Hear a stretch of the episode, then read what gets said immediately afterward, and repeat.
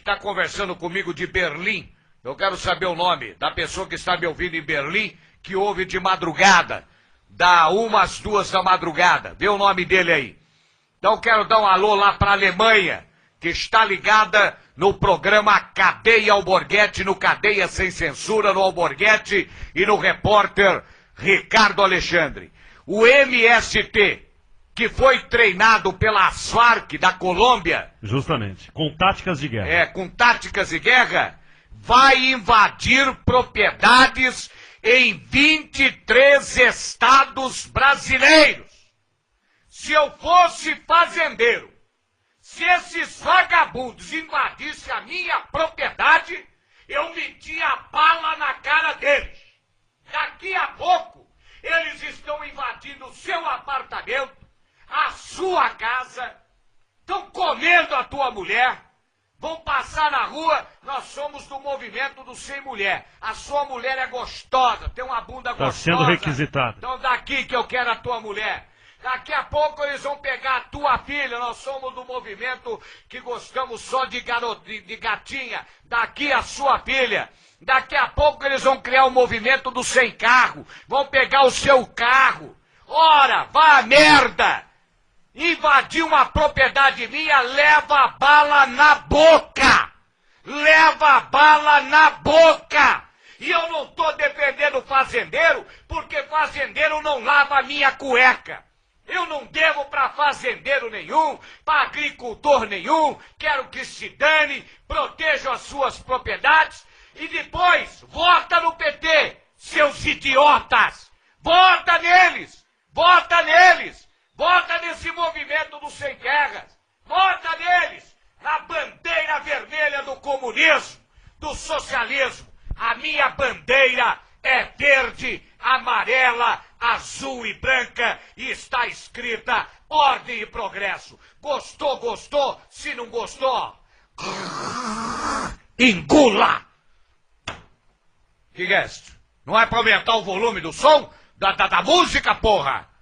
Cadê? Não, não, não, não, não, não, não, eu quero apresentar o programa. Tá, eu sei que é audiência, mas eu quero fazer o programa. Senão vou ficar aqui a tarde inteira respondendo esse troço. Não, mas eu não posso ficar Você toda tá hora. programa? Ô, eu te meto a mão na tua cara, hein, bicho? Eu te meto a mão na tua cara, não. Faz o Você teu não aí tem que eu três faço meu. aqui. não, hein? Você Tá, não faz tem três aí que eu não. faço meu aqui, beleza? Eu não tenho três culhão. Então tá. Tiago Gardinali. Agora eu vou responder o seu Tiago Gardinali, o homem da Jovem Pan, que ficou de montar um estúdio pra mim com televisão em São Paulo e até agora nada. E o senhor mandou, ficou de mandar o jornal A Folha de São Paulo, aonde citam que eu sou o professor da televisão brasileira. E o senhor não me mandou, seu Tiago Gardinali. Porra! Por quê? Não tem dinheiro para pagar o Sedex? É, tá muita festa, swing, não sai de Curitiba. Parece que já tem filho espalhado por pela capital. E vê se dá, dá um jeito de mandar por Sedex. Qual o endereço? Nós temos que mandar um endereço. Aqui o telefone, seu Tiago. Depois o senhor telefona pra mim. Ele tem os nossos telefones todos. É, tá. Se finge de esquecido, né, seu Tiago? Mas quando vem aqui, gosta de ir na casa da mole, né? Chega até pedir carteirinha. Homem é homem. Ah, ele está te mandando essa semana o seu negócio lá. Ah, tá mandando. Tá mandando faz um ano que não vem. Agora não é pra mandar lá pra outra rádio que eu não tô mais lá, não. É pra mandar pra essa aqui, ó. Tá? Qual o telefone daqui, ô... velho? Ó, ó, ó, Tiago, lava, limpa bem esse ouvido, porque quando você fala em puta, você fica alegrinho, tá? Agora, é, você manda, você liga agora, fala com o Pablo, é, não sei como é que você vai ligar, se não tiver dinheiro, ah, presta dinheiro aí, não compra um cartão aí, vai aí num trem aí, nesse negócio telefônico aí, entendeu? Ligar por celular sai muito caro. Zero operadora, você escolhe a operadora aí, 41 32. Tá marcando, Tiago, do Satanás. 3232 8922. Cê, eu não vou dar o endereço, os caras vêm me matar aqui. Você pega. Você pega. Dá o endereço da tua casa, Ricardo. Não dá também não, Não, não. não, Não, não, não, não, não. não. Vai, vai. Vamos, não, vamos fazer o não, seguinte, dá não, o não. endereço do escritório. Não, não, negativo. No negativo. escritório lá na Cira. Ah, vai te catar, Vai, Rua Zero operadora. Rua Cidade de Laguna, 556, bloco Não, 1, não, não, não, não, não, não. Pronto. Ó, zero operadora 41 32 32 8922. 32 32 8922. O, o, o, o, Pablo te dá o endereço é, e você manda pra cá essa porra dessa Folha de São Paulo que eu quero colocar num quadro, porque a Folha de São Paulo me considerou em dezembro agora o maior fenômeno do rádio e da televisão brasileira.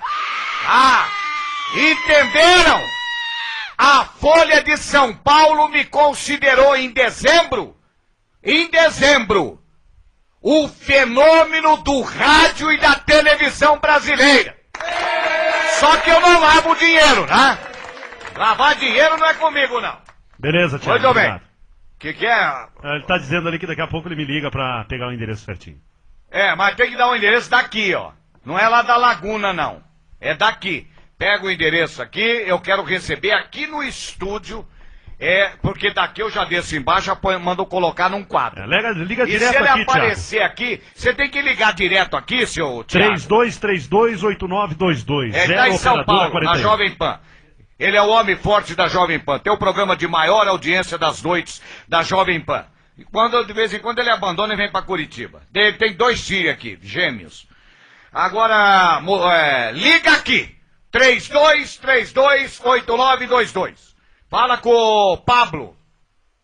Conhecido como Pablita. Entendeu? Outro detalhe importantíssimo. Homem é homem, mulher é mulher. Mulher é mulher. Eu nasci do ve...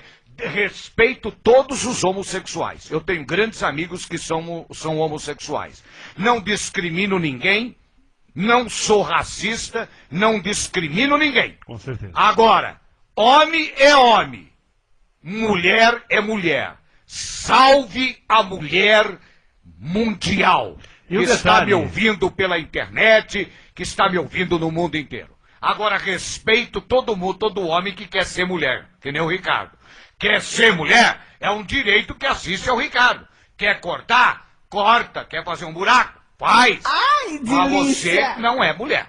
Você vai continuar sendo pra mim o meu amigo Ricardo Alexandre. Ah, rapaz, Ah, se liga. ah. Outra coisa, Morguete, só pra gente. Deixa ali, Pablo, já, já li pra ele. Só, Ah, é, é o seguinte, ligar pra quem? só pra gente encerrar esse assunto de ser homem e mulher, é o seguinte. Não, não, já, já digo pra você. Lá, boa tarde é, a todos da, da web. Gostaria que o mestre Dalborga enfiasse o cacete num certo apresentador do SBT.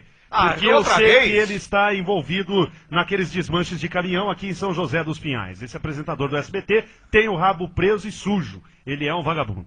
Eu, mas quem assina? Júnior.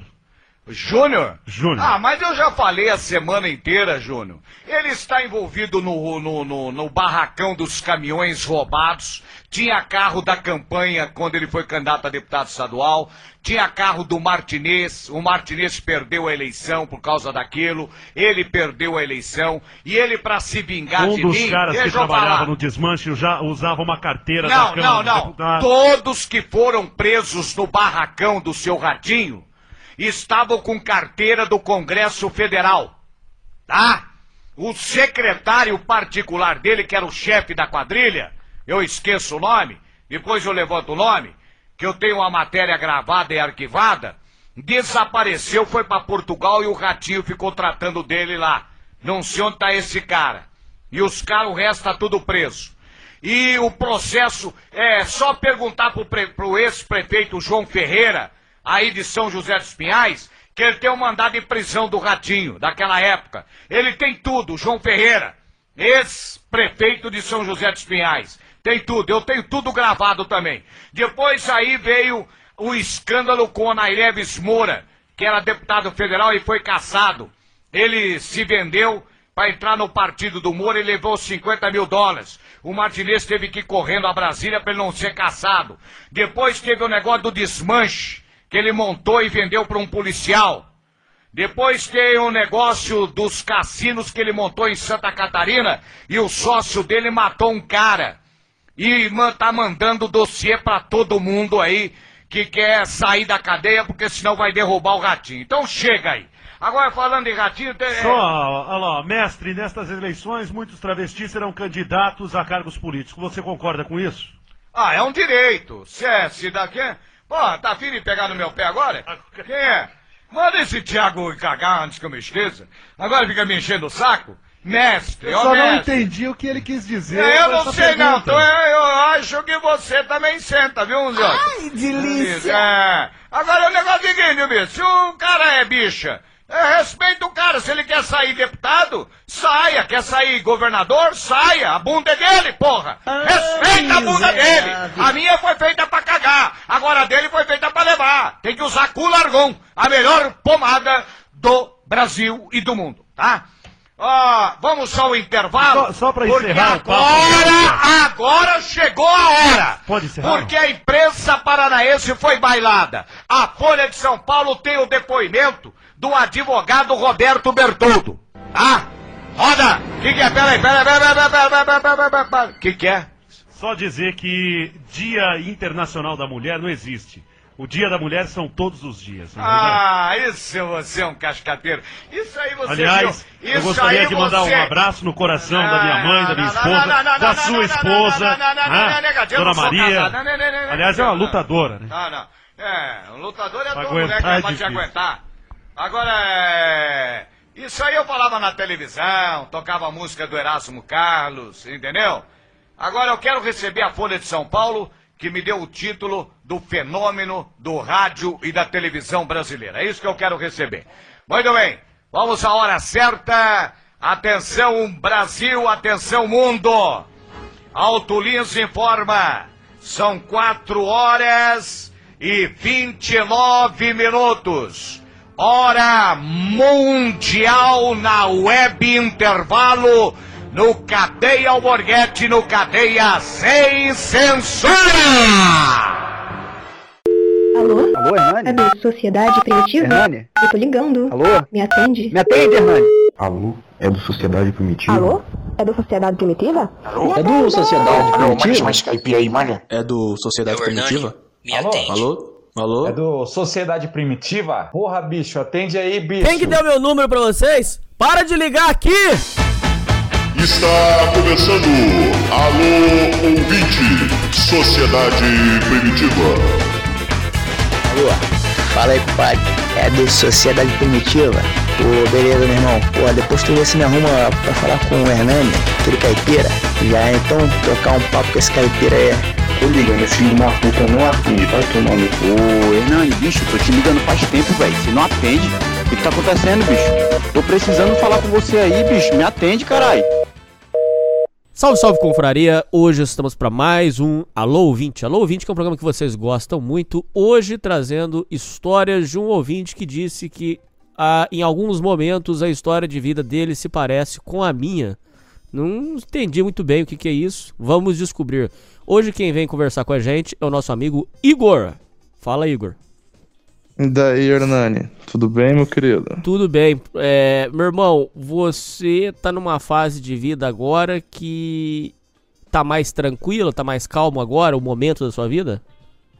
Cara, em alguns aspectos sim, Hernani, mas em, em outros talvez não, cara. Eu acho que eu ando trabalhando demais, cara. Mas assim, um aspecto aqui esse ano tá acontecendo muitas coisas legais assim na minha vida, sabe? Tipo o quê? Tipo.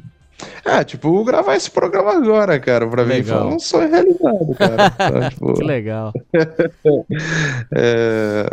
Ah, cara, eu acho que também assim, eu me dei bem também na, na profissão que eu tô agora, né, cara? De, de... Igual a gente tava comentando em off já, é, eu trabalho em bar e tal, e... e o bar é, no fundo é meu mesmo, né? Sou, sou autônomo, né? Só que o bar trabalha muito. Pô, Deus o livre, cara, de domingo a domingo, meu. É, é mesmo. Porque a folga dos outros é o seu trabalho. Com certeza, porque eu pego das. A maioria dos dias eu pego das nove da manhã e daí eu não tenho horário pra parar. A maioria dos dias eu paro entre 8 horas da noite e nove e meia. No, isso no meio da semana, né? Aí, tipo assim, num final de semana, meia-noite, meia-noite e meia, sabe? E segunda? Cara, segunda-feira eu vou te falar, por incrível que pareça, Hernani. Eu moro numa cidade do interior aqui, cara. Não sei se pode falar o nome não. Não, pra mim não tem problema. É. Só, só fico com medo de você aí ter algum problema. Não, não, não tem problema nenhum falar o nome da cidade, não. É, Pode falar. É do, Paraná, é do Paraná aqui, Abatiá, cara. Hum. É, fica mais ou menos a 200 quilômetros de Londrina. Uhum. Mais ou menos isso. Uhum. O... Enfim, a cidade que é bem pequena, 7 mil habitantes, cara. E, e por incrível que pareça, na- até na segunda-feira, cara, eu consigo sim ter um, um movimento razoável, sabe? Lógico que não se compara à sexta-feira e nem ao sábado, né? Mas é. Dá pra fazer ali uma, uma diária boa, sabe? Vale a pena. Cara, eu acredito que vale sim, cara. Comparado assim, o, o Hernani, com o CLT, sabe? Uhum. Eu só, na verdade, eu só trabalhei uma vez na minha vida CLT, né? Entre aspas, porque eu, eu não era registrado, porque eu comecei a trabalhar muito novo, tinha 12 anos, cara. Foi com um tio meu. E na época, tudo família, ele não, não me registrou, eu também não fui atrás disso. Foi um emprego também que eu fiquei só seis meses, sabe? Entendi. Daí. E outra foi um estágio que eu fiz na, na prefeitura aqui da minha cidade aqui. Eu, na época, eu fazia faculdade, cara. E daí eu consegui passar no estágio aqui da, pra ser professor, sabe? E daí foi em 2019 isso. Aí depois veio a pandemia em 2020. Aí a escola, as escolas fechou. Eu fui pra trabalhar na parte interna da, da prefeitura. Trabalhei ali por uns nove meses, mais ou menos. Sim. Foi as duas, foi as duas experiências assim, próximo de CLT que eu posso te falar que eu tive. O resto foi tudo autônomo, entre família, trabalhando assim. Minha mãe, minha mãe tinha uma loja, sabe? Uhum. Aliás, tem até hoje. É, trabalhei um tempo com ela. Depois eu trabalhei também, cara, numa beneficiadora de cereais, cara. Não sei se você já ouviu falar nisso. Não, como é que é? É, é o seguinte, ô, Hernani, tipo assim, é, chega o, o- o milho, aí tem o, o moinho de milho, você moe o milho e faz a quirera, sabe? Uhum. Aí, aí tu vende ensacado, assim, pra o pessoal aqui da cidade, aqui do interior, cria porco, sabe? Aí era mais ou menos esse o negócio, sabe? Sei. Aí, aí tipo assim. é, O que ferrou muito na época, por que, que eu saí desse emprego? Eu não sei se você lembra, cara, mais ou menos lá em 2016, aquele impeachment da Dilma, todo aquele barulho lá, cara. Aham, ficou ruim a economia. aquela- Nossa, péssimo, cara. Ver aquelas greves dos caminhoneiros aqui no. Eu não sei se foi só no Paraná, cara, ou aí por onde você mora, teve também. Teve, uma Teve. época que foi no Brasil inteiro, teve uma época que foi só no Paraná. É. Aquilo acabou, aquilo acabou ferrando muito comigo, cara. Assim, parte econômica minha. A sorte minha daí é que na época eu fazia faculdade eu consegui esse estágio, sabe? E aí que salvou. Porra, me salvou. E, e também sabe por causa do quê, cara? O emprego lá, e é nessa parte que eu falo que a minha história é mais ou menos parecida com a tua, que eu já vi em vários programas seus, você fala assim que você já teve que fazer uns tipo de trampo que. Horríveis. horríveis, sabe? Tipo assim, porra, meu. Não que assim, eu ganhei dinheiro lá também. Eu, eu consegui fazer a minha carteira de motorista por lá, entendeu? Eu consegui pagar minha faculdade por lá, sabe? Não digo que era totalmente horrível, sabe? Mas, tipo assim, era, era meio desgastante, sabe? Tipo, porra, era um sacão de 60 quilos, cara, que você tinha que carregar assim nas costas, velho. É, é foda. É foda mesmo. Tá ligado? Não sei se você- já fez assim alguma É, coisa. é parecida, trampo ruim entendeu? mesmo. É trampo, é trampo que ninguém quer até. É. Quase ninguém quer, cara. Nessa época que você falou, eu me lembro de ir na, no lugar lá de distribuição de, de, de vaga de emprego, a fila dobrava o quarteirão, cara. Foi uma época muito filho da puta, cara. É, nossa, cara, foi uma época foda, cara. E, e tipo assim, meio que foi um, uma época que ficou geral, cara. Até posso. Tá falando uma besteira aqui no que eu vou falar aqui, mas até hoje na minha cidade tem um pouco de reflexo daquela época, cara. É? Muito comércio foi e nunca mais voltou, cara. É, quebrou de vez, né? Quebrou de vez, cara. Tá certo que também teve parte, assim, da vida pessoal do cara que foi bobeira dele também. Gastou com muita bebida, muita festa, e, enfim. Mas é igual eu tava te falando, cara. Tipo assim, eu, eu, eu. Hoje, o tipo de trabalho que eu tô, a, primeira pergunta que você tinha feito lá pra mim lá, como é que tá a minha vida, se tá bem Uhum. tranquilo. Cara, eu acho que assim, eu meio que. Eu encontrei, assim, um, um trabalho que eu meio que amo fazer, cara. Mesmo com os lados ruins, sabe? Dele e tal. Mas quais que são os Tipo- lados ruins? Lista um por um, por favor. Porque eu tenho minha. Eu Já. sempre tive curiosidade de conversar com o dono de bar, porque aguentar é cara de bar é muito chato, cara. Não é fácil, não. É. Pô, você tá com tempo aí? Não, todo Posso, tempo. Pô, posso listar bastante, cara. Quer ver? Eu vou te dar um exemplo. A gente tava falando de política aí há 30 segundos atrás, né? Uhum. Cara, o ano passado, vou te falar, eu tive que apartar umas duas brigas por causa de, de, de política. Sério? Sério mesmo? Juro. Não, assim, os caras não tava já saindo no soco, mas eu vi que ia chegar nisso. Entendeu? Aí você teve eu que botar que pra fora. chegar. Não, não, porque aqui, como é cidade interior, cara, nove- 90% das pessoas conhecem um ou outro, sabe? Aí você entra, mas você entra assim naquela amizade. Pô, pessoal, vamos parar, aqui todo mundo é amigo. Vamos, sei lá, vamos trocar de assunto, vamos falar de futebol, entendeu? É. Alguma outra coisa, aí, mas... aí fala do futebol, briga também. Não, mas é engraçado que aqui, cara, por ser interior, o pessoal não, não- É muito difícil, cara, você ver assim um cara fanático de que bate nos outros por causa de time, sabe? Ah. Tanto que aqui, tipo assim, é tranquilo. Você pode ser com a camisa do Corinthians, você pode ser com a camisa do Palmeiras, entendeu? Aqui só tem um cara que é dono de bar aqui que ele é ignorante nessa parte de, de, de, de, de- time aí. Mas esse eu não posso falar o nome, sabe? É, né? Aí dá É, problema. inclusive estive no bar dele lá hoje. Deixa eu te falar uma coisa. é, eu queria que você explicasse questão de droga e questão de finança. Bar tá, é, para você tá dando um bom retorno financeiro, é uma grana interessante e droga dentro do bar, como é que você lida? Cara, eu vou te falar que é o seguinte, ó, vou te responder primeiro do retorno financeiro. Cara, dá um retorno financeiro, só que assim, cê- você tem que ser pé no chão. Se você falar assim, eu vou endoidar e vou, sei lá, comprar um carro, vou, sei lá, vir numa festa, gastar demais. É, é- é tipo assim, uma característica que eu tenho comigo, Hernani, eu sou um cara meio pão duro, sabe? Uhum. Tipo assim, é, desde lá dos meus 18 anos eu era assim. Já.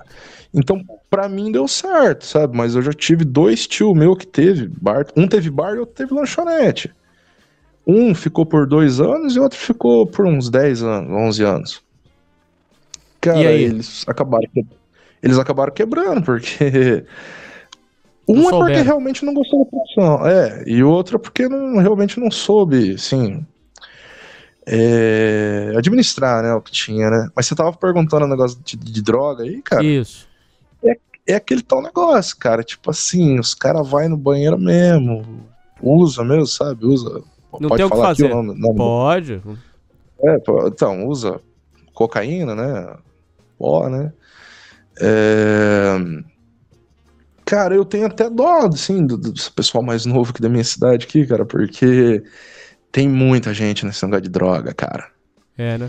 E, a- e aqui, ó, uns, até uns 10 anos atrás, Hernani, quando eu era um pouco mais novo, eu tinha a faixa dos meus 15, 16 anos, era mais assim, coisa de molecada e era ali, coisa de um baseadinho. É. Hoje em dia, não. Hoje em dia é, é moleque, menina, cara velhão, e, e não tem mais negócio de baseadinho, cara. É tudo negócio de cocaína, cara. Tipo Perdeu a vergonha, né? Tá perdendo, cara, mas eu acho que isso aí é meio que no Brasil inteiro, cara. Eu acho que, sei lá, minha opinião, pelo menos. É, É. Mas, mas é muito?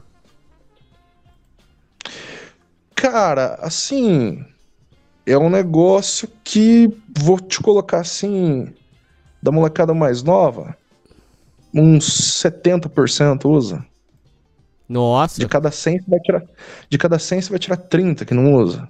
Tipo assim, não que todos tenham um uso pesado, entendeu? Mas Alguns usa. ali talvez tenham um uso mais leve, mas usa, entendeu? Tipo assim. É, mas você tava dizendo lá do, do- das partes ruins, assim, do, do- do bar, assim, das piores partes. Ah, cara, aqui como é interior, eu não sei, eu não sei se você já passou por isso aí, cara. Você, você, pelo que você eu já ouvi alguns programas. Se você, assim, a cidade sua mesmo, lá de Minas Gerais, era uma cidade meio pequena, né? É, bem pequena. Então, não sei se lá tinha esse costume que a gente tem aqui, de você vender fiado pro cara. E isso é um problema sério. Isso é um problema. Então. O problema do fiado não é nem o dinheiro que você perde, é a amizade que você vai perder. Esse que é o problema. Cara, eu, eu vou te falar que assim, eu eu perdi pouco, sabe, até agora. Eu acho que eu, dentro desses um ano e meio que eu tô aí no bar, eu acho que eu perdi a base de uns 500 reais, talvez. Sério? Um, Relativamente. É, rela- tipo assim, aqui pra batear, relativamente, relativamente pouco, cara. Eu tenho um outro conhecido meu também que é. Que é dono de bar também, cara. Ele falou que se for pra contar assim o tanto que ele perdeu, dá uns 20 mil reais. Nossa, dinheiro pra raio. É, por- porque, tipo assim, cara, eu acho que naquela época que ele começou, ele tentou fazer uma freguesia muito grande e ele conseguiu fazer. Aí ele foi vendendo e, sabe, assim, tem cara que deve mil reais pra ele, vende a 300, fica devendo 700, entendeu? Não que o cara não pague, mas o cara enrola um pouco ali pra te pagar, sabe? Sei. Tipo assim, é, a outra parte ruim, cara, eu acho que é o cara assim que ele. Porque assim, o que que acontece? Você vende fiado pro cara. Tem cara que realmente é malandro, mas eu não, entendeu? Eu procuro ser honesto, sabe? Sei. Mas o cara, depois que ele toma uns goró ali, ele desconfia, acha que você roubou na conta dele, é, entendeu? É. É, esse é um problema sério. Então, é. Cara, e também assim, eu não sei se na cidade do interior lá que você morava lá, cara, é, tinha esses caras que, porra, chega, fica perturbando todo mundo, É. serroteando todo mundo. Bebe, fica, fica daí- vira amigão, chato pra raio. É. Tá ligado? Ó, eu, eu não sou, eu não sou preconceituoso, não, não sou longe disso de ser homofóbico, mas é, você sabe também que tem uns caras que bebem e vira gay, né? Tem sim. Tem sim. Então, esses caras também acaba assim, se ficar tudo na brincadeira, nada a ver, mas é que tem cara que ele quer ficar te abraçando mesmo, sabe? É, é. Pedindo beijo, tem cara que isso aí vamos dizer que seria uma a parte meio ruim também. Mas a parte boa é o seguinte, cara, eu assim, eu gosto do que eu faço. E e a parte assim que eu falei que, que a minha história é meio parecida com a sua, cara, que eu acho que, sei lá, pelo que eu ouvi, assim, do- de algum- vários programas seus, assim, é, eu acho que nós dois somos uns caras simples, assim, sabe? Eu acho que meio que isso daí. É, Mas pelo, que? Pelo lado am- amoroso? vida amorosa? É. Por causa disso? Ah, cara, eu, eu, fui, eu fui traído também, mas eu, tipo assim. Eu não cheguei assim, como que eu vou te falar assim, na época assim, a, a me revoltar tanto. Era mais uma tristeza, cara. Eu não cheguei assim a pensar assim, puta, vontade de, de, de- sei lá, de, de socar o cara ou socar ela, sabe? Eu, eu não cheguei a casar, né? Eu só namorei, né? E, mas o meu foi mais uma tristeza, assim, sabe? É que eu meio que eu já tinha uma depressão também, sabe? Então, aí foi um gatilho ali pra dar uma piorada, mas. Mas ela, ela fudeu Cara, a sua depois- vida? Não, até que não, cara. Poderia ter fudido até mais, assim, por exemplo, ela poderia falar que tava grávida de mim, tá grávida de outro cara, sabe? Ela não fez isso, mas o que eu achei mais assim, triste da parte da história que é o seguinte: é que eu confiei, né, cara? E essa confiança foi traída. E assim, sabe, sabe mais por causa de que também, cara? Porque assim, não que eu tô dizendo assim, puxando a sardinha pro meu lado, assim, alguma coisa assim.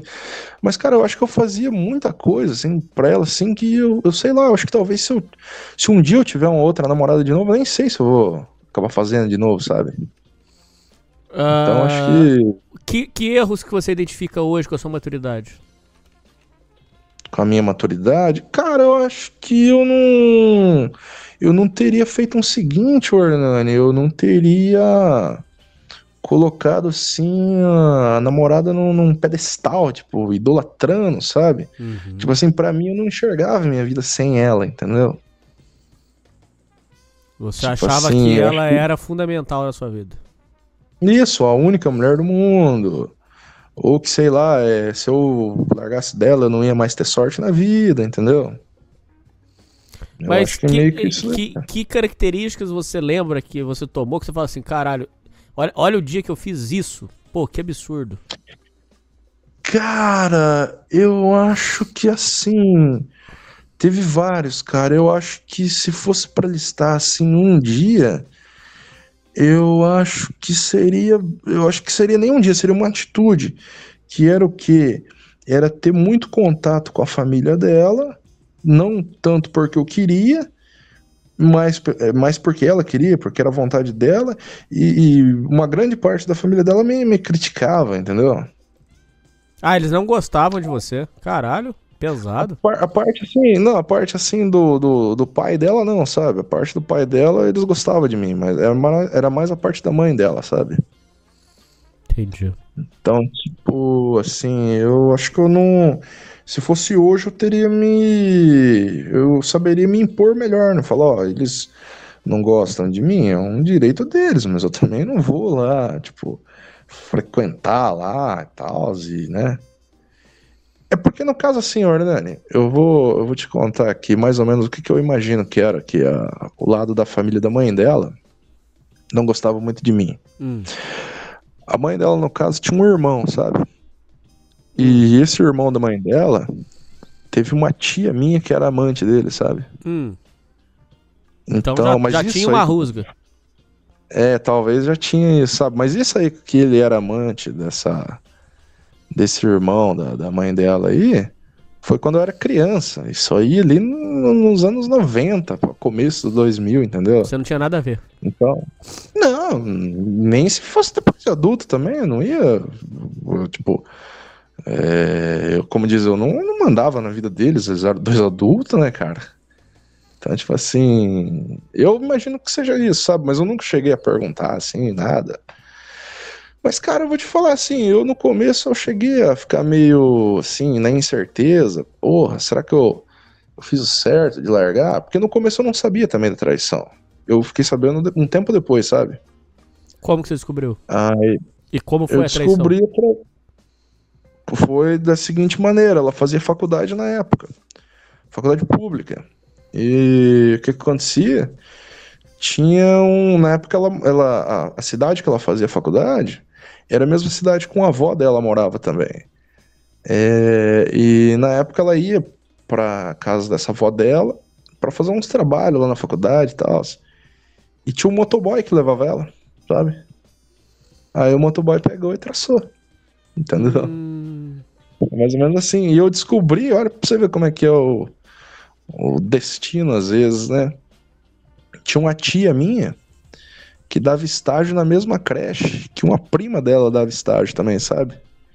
sim. E um dia, e um dia, passado bem tempo que a gente se separou, acho que uns oito meses, essa prima dela comentou dentro da creche, falou: A minha prima que é esperta, desde que ela entrou na faculdade, ela não paga uma viagem de motoboy. ir Nossa! fazer trabalho, essas coisas. E a minha tia escutou, cara, ela acho que, mas acho que ela não sabia que era minha tia, entendeu? E aí ela passou a fita ah, pra você. E lá, na mesma hora, né? Na verdade, tipo assim, antes disso teve um seguinte, Hernani. Eu, eu, hoje eu considero isso uma traição. Na época, como eu era um moleque bobão, eu, como dizem, passei um pano. Mais ou menos um ano antes da gente separar, ela tinha um amigo dela, se eu não me engano, também era de uma cidade vizinha, bem perto da nossa aqui.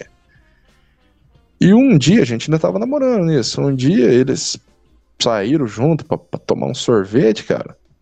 Porra, você acredita que eles tiraram uma foto? Na época eu não tinha Facebook, eu tinha excluído o Facebook meu na época. Eles tiraram uma foto abraçada, assim, como se fosse um casal de namorado, cara. Minha tia que mostrou pra mim. Que Também. loucura. É, daí na época, porra, a gente deu uma puta de uma briga, eu quase separei nessa época, sabe?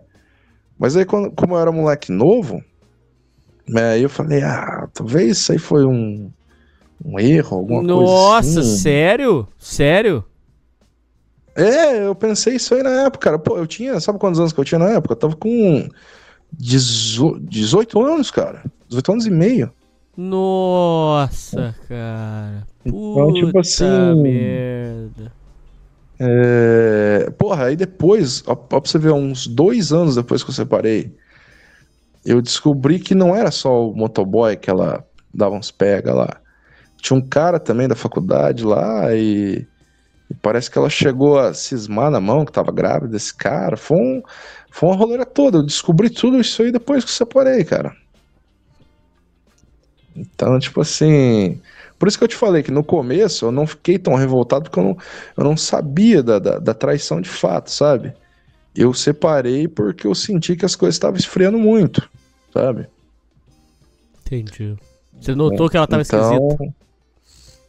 Notei, eu notei, porque, cara, tipo, a gente saía assim, aqui é uma cidade pequena, e na época eu não tinha carro. Então não tem muita coisa pra você fazer. Ou você vai numa lanchonete, comer uma pizza, alguma coisa assim, ou você fica, sei lá, tomando uma cerveja mesmo, ou na casa, assistindo um filme, alguma coisa. Eu reparei uma atitude que era o seguinte: nada do que eu fazia tava bom, cara. Nada. Entendeu? Podia mandar, falar assim pra ela assim: você escolhe onde a gente vai, você escolhe o que a gente vai fazer. Ela ficava emburrada. É, essa é uma característica que vocês ouvintes precisam prestar bastante atenção. É, parece que a, a mulher to- é tomada de um- uma raiva constante. Tudo pra ela tá ruim, tudo ela coloca defeito e ela tá sempre irritada. Isso já é sinal que já era, já perdeu. É, então, é, é mais ou menos isso aí mesmo, cara. Mas, olha, eu vou te falar que é o seguinte, Hernani, eu acho que. Eu acho que se talvez não fosse essa separação minha, talvez as coisas teriam ficado muito pior. Eu teria talvez descoberto isso num casamento. E, e olha pra ver uma coisa mais loucura ainda, cara. Que dirá se eu não, se eu não casasse com ela e acabasse criando filho de outro cara. É. Poderia ser pior Então, às vezes, tipo, poderia ser pior. Por isso que, às vezes, sei lá, não sei o que, que você pensa hoje em relação a isso, mas eu, cara, eu tenho muito medo de casar por causa dessas coisas, cara. Porque você Tipo assim- acha que pode repetir isso na sua vida. Ah, pode, cara, porque, sei lá, aqui na cidade que eu moro tem uma facilidade, né? Que aqui, se fizer, não vai ficar muito tempo encoberto, né? Mas eu sei lá, cara, tem gente que esconde muito bem as coisas, né? Não sei. Esse foi seu que último relacionamento? Cara, foi o, o- o relacionamento sério mesmo, foi o primeiro e único. Ah, tá. Depois só coisa depois casual. disso também. É, só coisa casual. Coisa.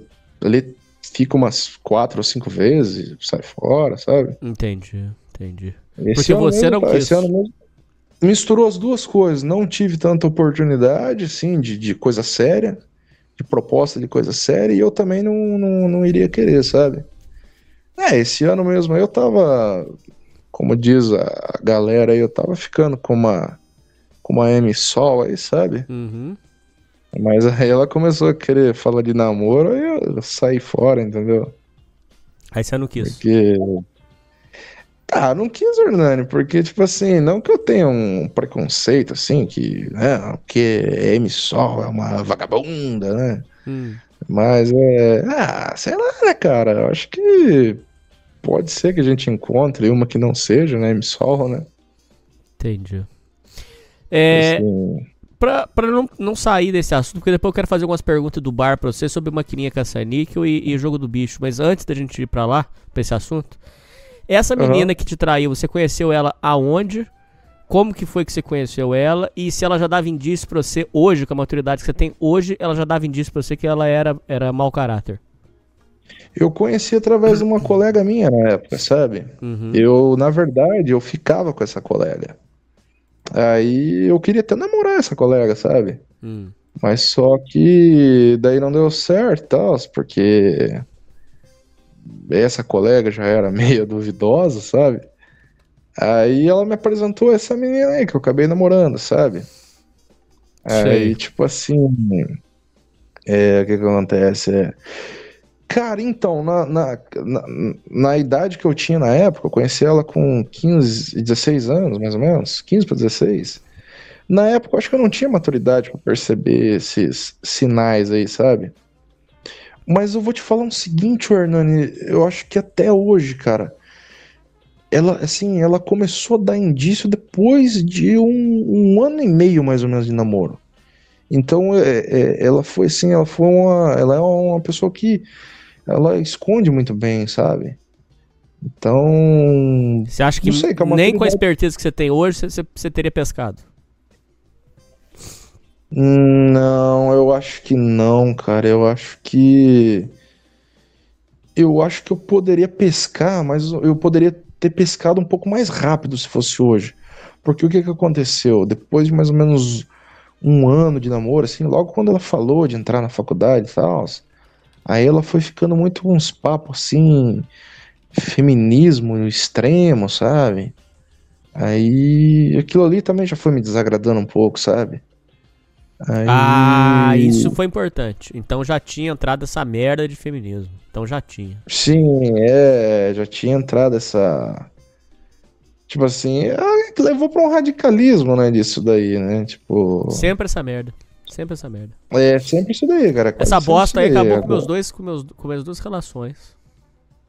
Meus Você teve dois casamentos, cara? É, acabou com meus dois. O- Na hora que entra isso, isso aí é, é- a ideologia feminista, ela é montada de uma forma que ela entra é, é, é um vírus de computador.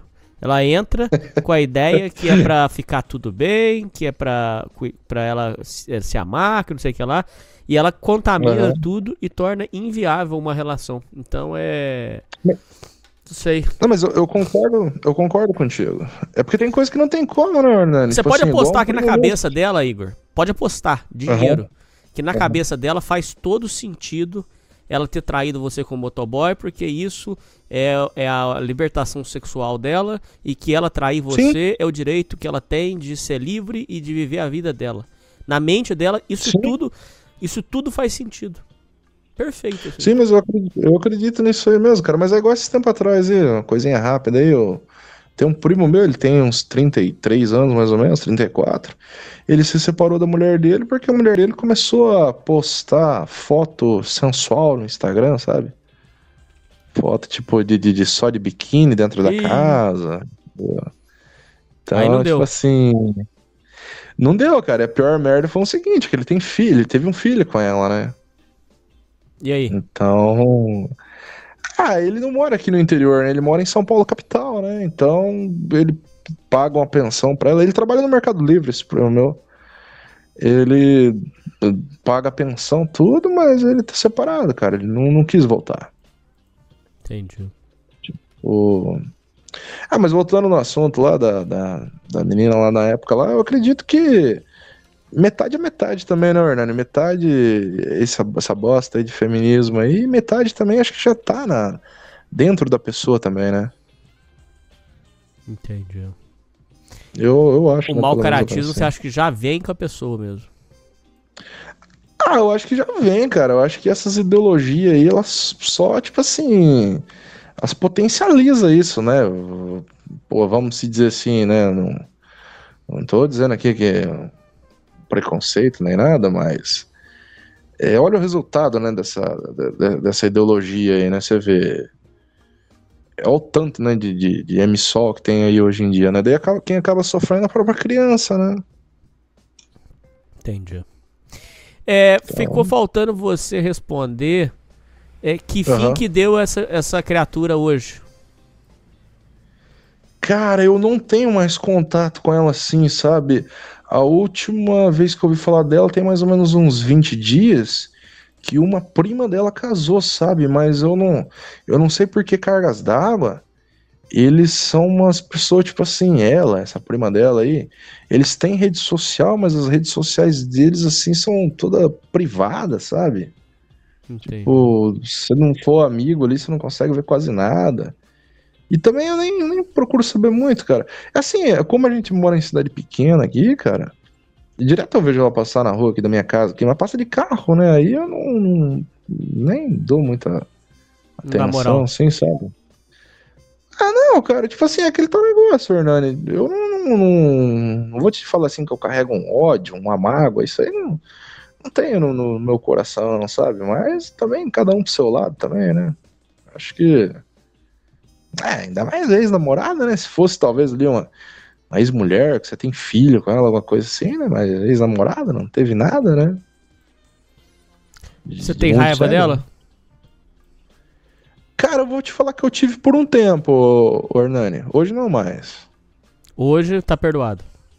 Não, tá, de boa, tranquilo. Eu acho que, olha bem só pra você ver, eu vou falar uma outra coisa aí. Se não fosse essa separação, talvez eu não estaria falando contigo agora aqui, Uhum. realizando esse, esse sonho meu aí de falar contigo. Hein? Que legal. É, e, e também foi assim. Eu conheci o teu programa um pouquinho antes de, de, de me separar, mas aí que eu comecei a acompanhar mesmo direto foi depois que eu me separei, entendeu? Aí eu fui acompanhando mais diariamente, assim, sabe? Aí.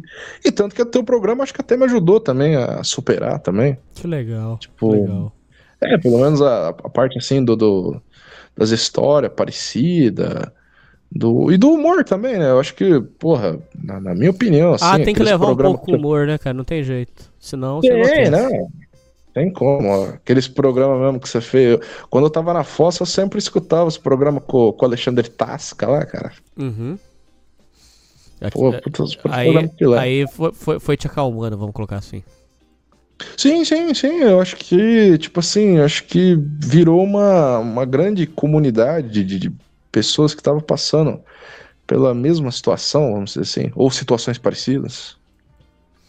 Eu queria saber de você como que a sua família é, é, lidou com tudo isso, se você ficou com mágoa de alguém da família por de repente fazer um comentário infeliz, alguma coisa.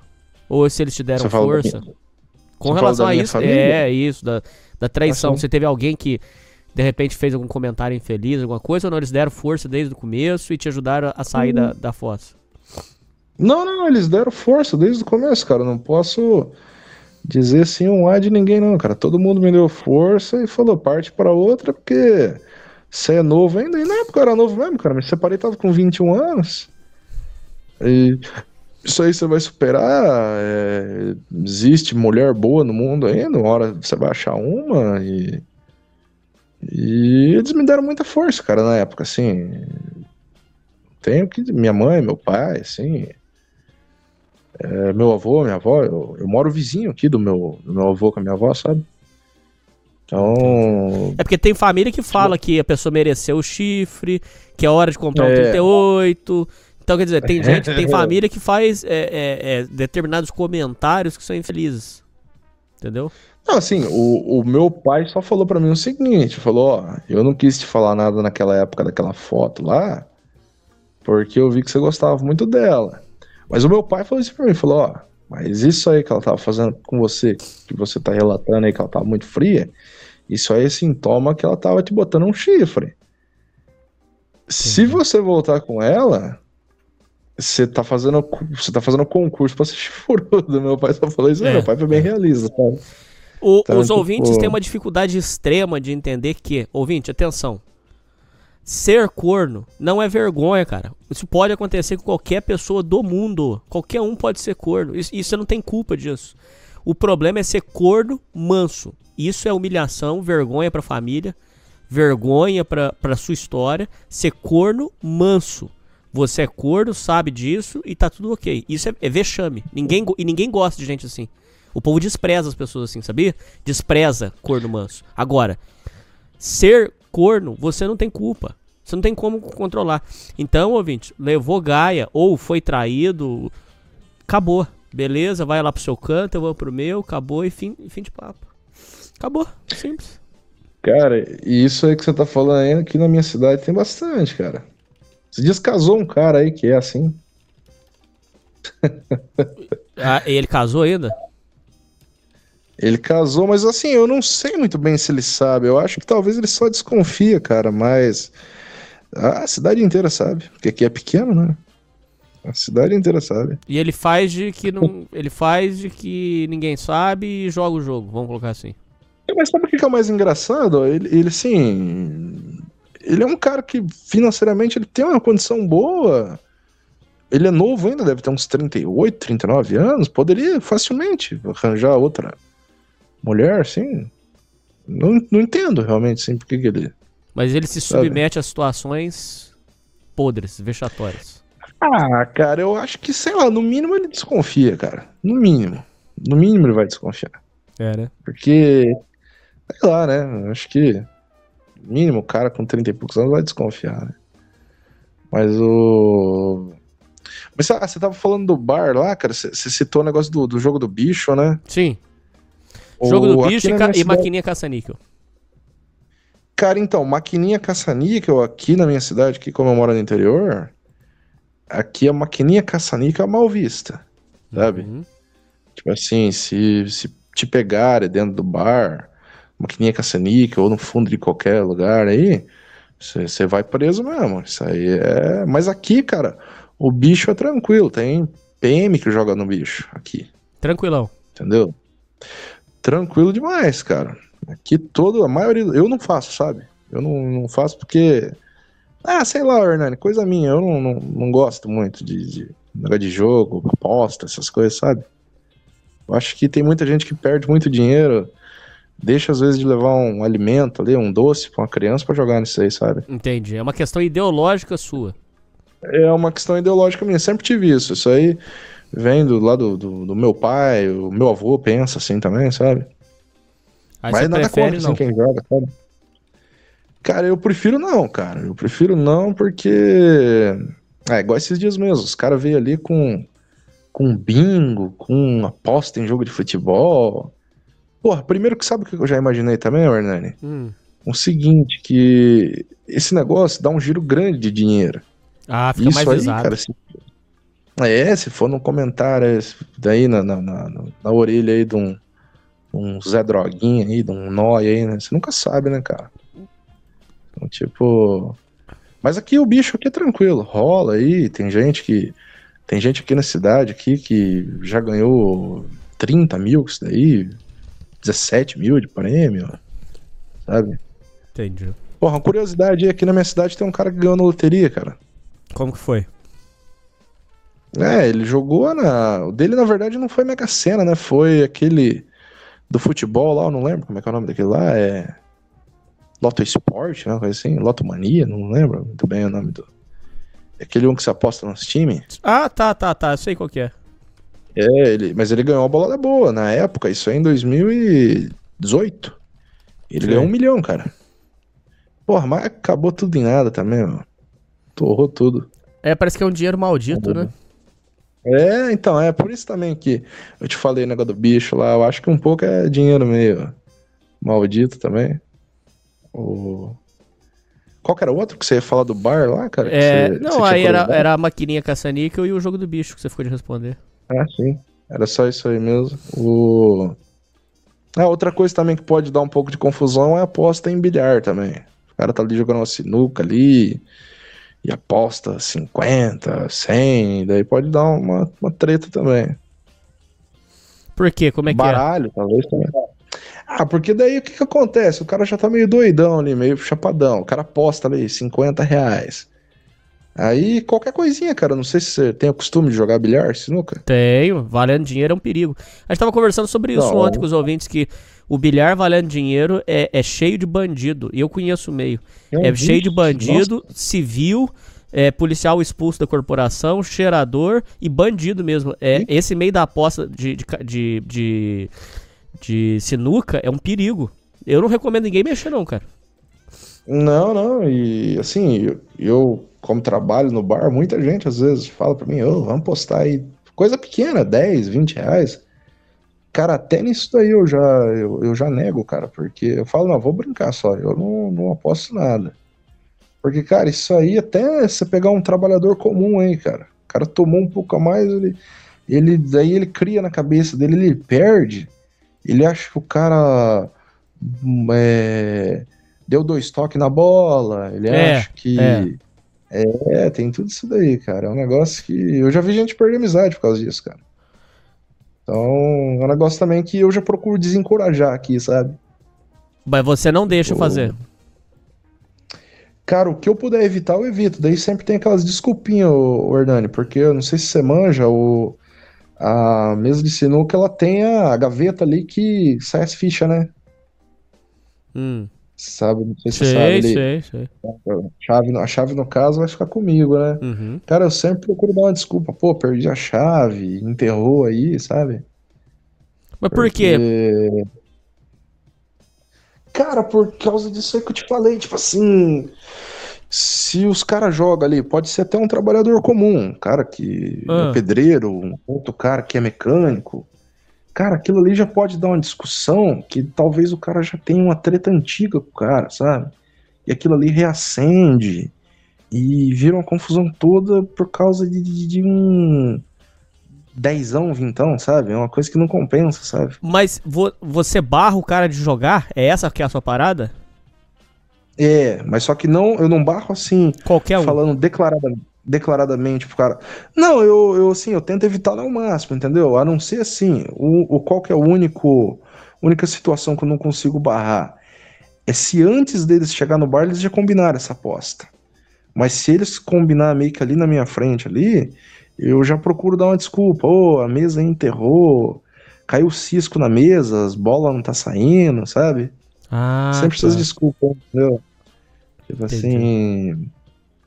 É, sempre procuro desencorajar, cara, porque se você for deixando você rolar solto, cara, uma hora isso aí pode. Pode dar até problema, ali né? uma? Pode dar um problema feio. O... Tanto que tem muito bar aí em cidade fora que nem tem mesa de sinuca, né? É, é verdade. verdade. Lembra daquele negócio que aconteceu em Sinop lá? É a, a sinuca mortal.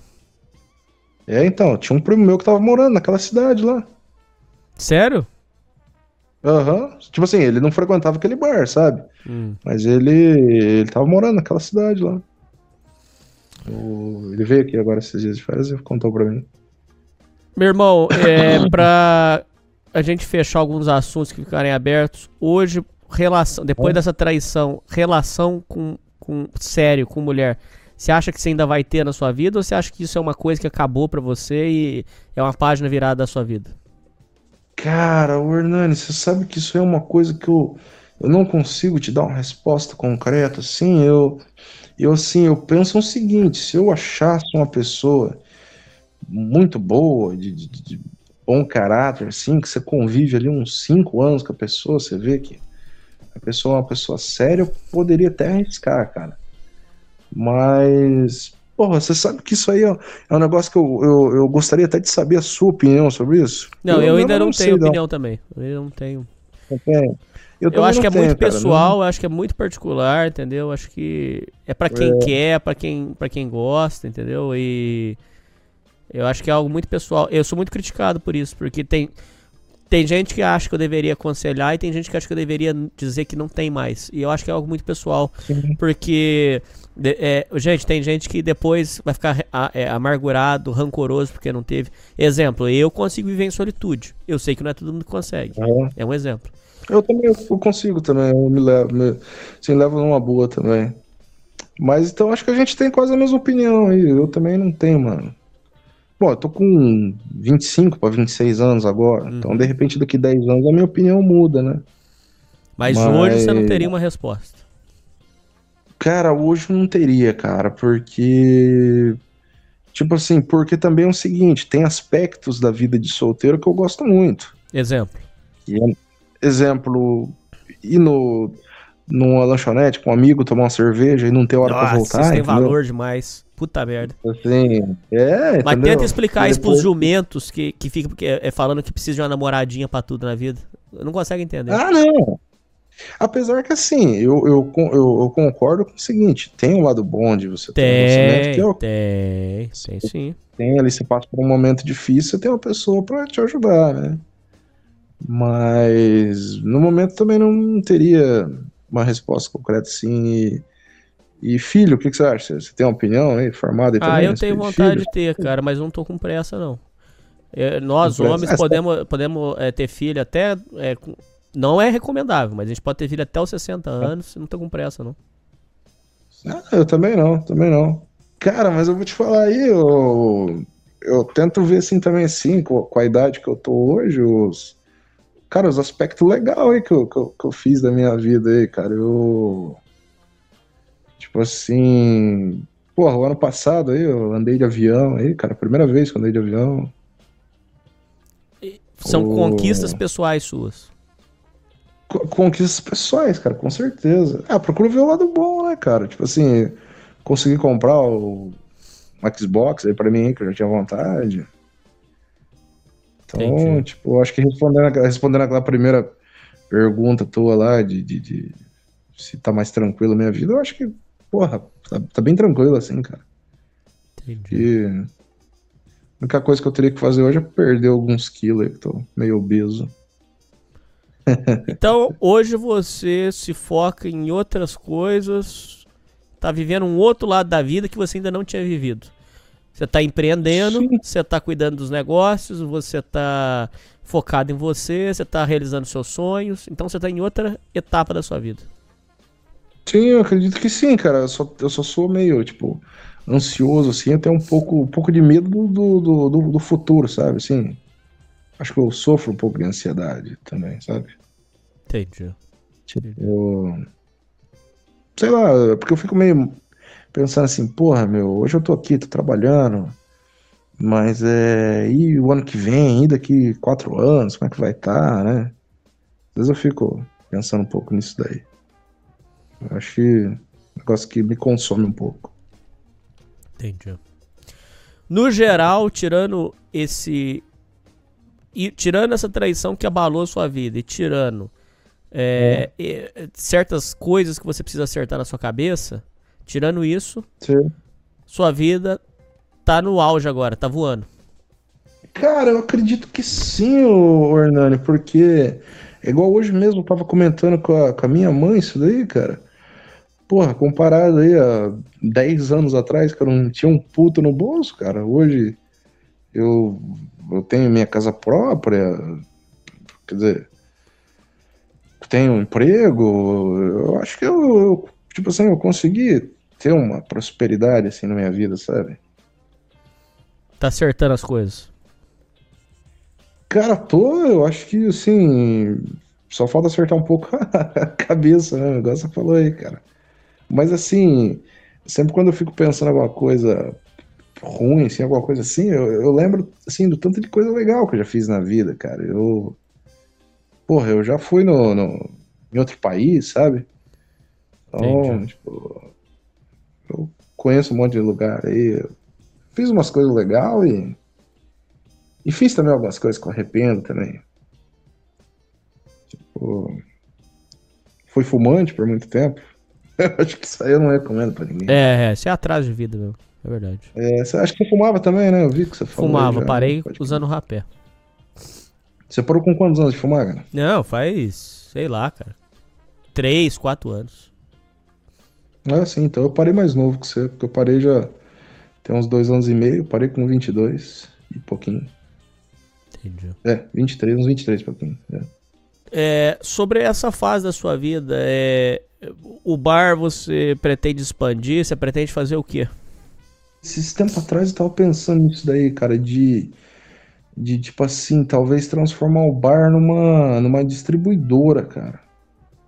Mas às, vezes eu penso o seguinte, porque uma distribuidora, ela funciona da seguinte maneira aqui, Hernani, aqui na minha cidade, que ela tem muito movimento, mas é, é aquele mesmo negócio que eu te falei, ela também tem muito fiado.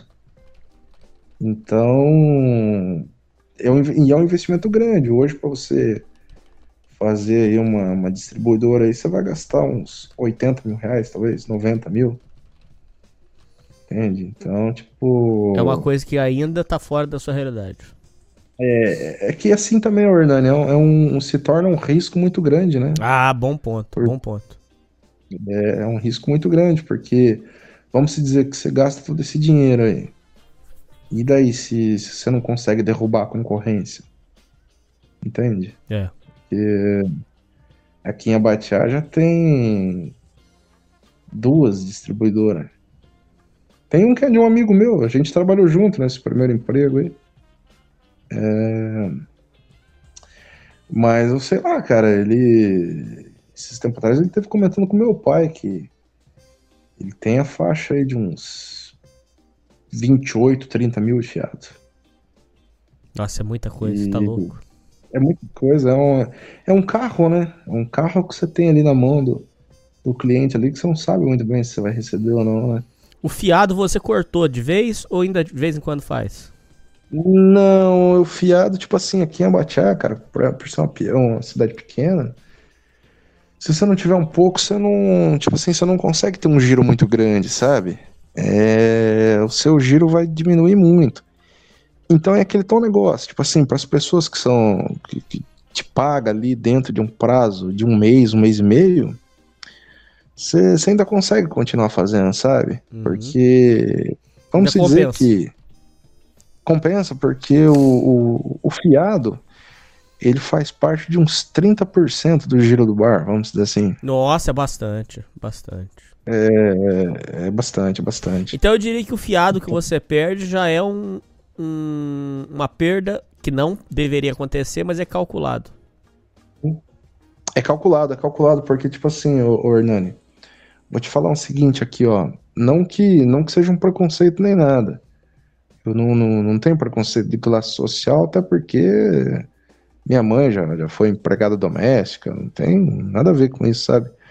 Mas quando aqui em Abaxá, quando você vai vender para alguém assim, o que, que, o que que a maioria dos comerciantes olha? Quantos filhos que essa pessoa tem, que tipo de trabalho que essa pessoa tem, se ela paga um aluguel de uma casa ou não. Porque você veja bem, é um cara que ele é casado, tem os dois filhos, paga aluguel de uma casa e ganha um salário e meio, se ele ficar te devendo 500 reais no bar, de repente ele não vai conseguir te pagar. Entendi. Você entendeu?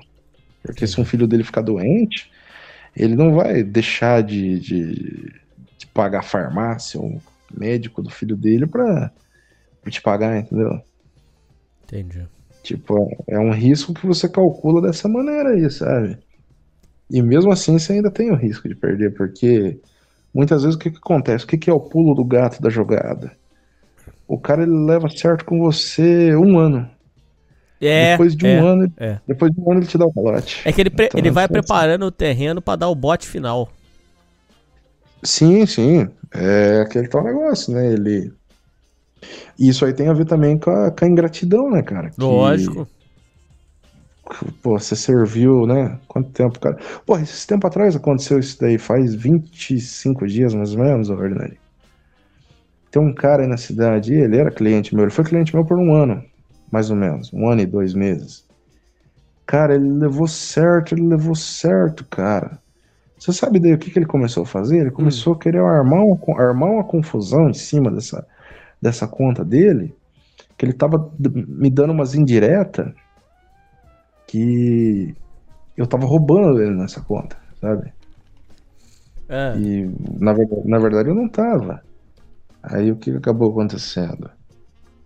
Ele, ele ficou devendo alguns dias a mais pra mim do que ele tinha combinado comigo. Aí ele chegou no bar, queria tomar uma, uma cachaça. Aí eu falei pra ele que não podia marcar. Lógico. Cara, ele, pe- ele, ele pegou o copo assim com tudo, cara. Tacou no balcão assim, achei que ia quebrar o copo, cara. Hum. Ele falou tipo assim, coloca essa merda logo aí pra mim aí, cara. Aí eu falei, não, não posso, cara.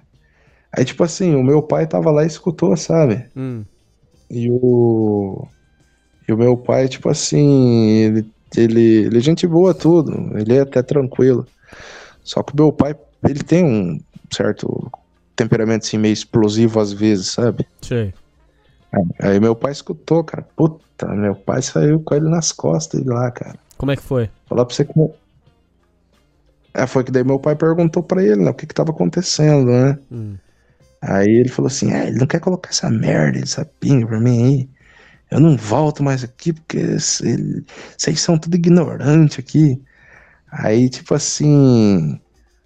O meu pai falou pra ele assim: Mas eu escutei que você tinha combinado com ele no começo da semana que você ia pagar ele na sexta-feira. E daí você pagou ele? Ele falou: É, não paguei porque eu tive que perder uns dias essa semana, porque choveu e tal. Aí meu pai falou pra ele assim: Então, então não volta mais mesmo aqui, porque você não. Faz tempo já que você, depois que você fica bêbado aqui, você fica falando que nós estamos te roubando e tal. Ninguém precisa roubar você não pra sobreviver aqui, não, cara. Aí, você sabe até que ele falou pro meu pai, cara? Ele falou assim: Ah, eu te conheço desde moleque. Você é um corrupto. Você envolveu aí com. Você trabalhou aí com os meus irmãos aí. Você é, é ruim de lidar mesmo. Você é ruim de mexer. Aí, tipo assim, ele quis insinuar pro meu pai que Roubava pelo ele. meu pai ter trabalhado. É, entendeu? Tipo.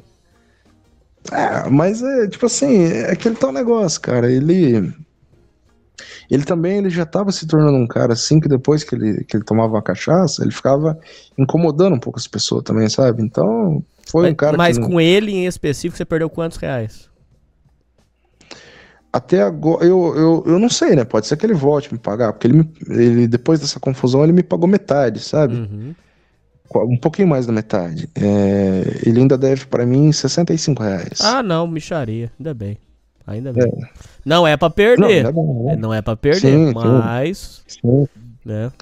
Cara, eu vou- eu vou te falar que, eh, assim, esse ano eu fiquei com a raiva de um cara aí, cara. Hum.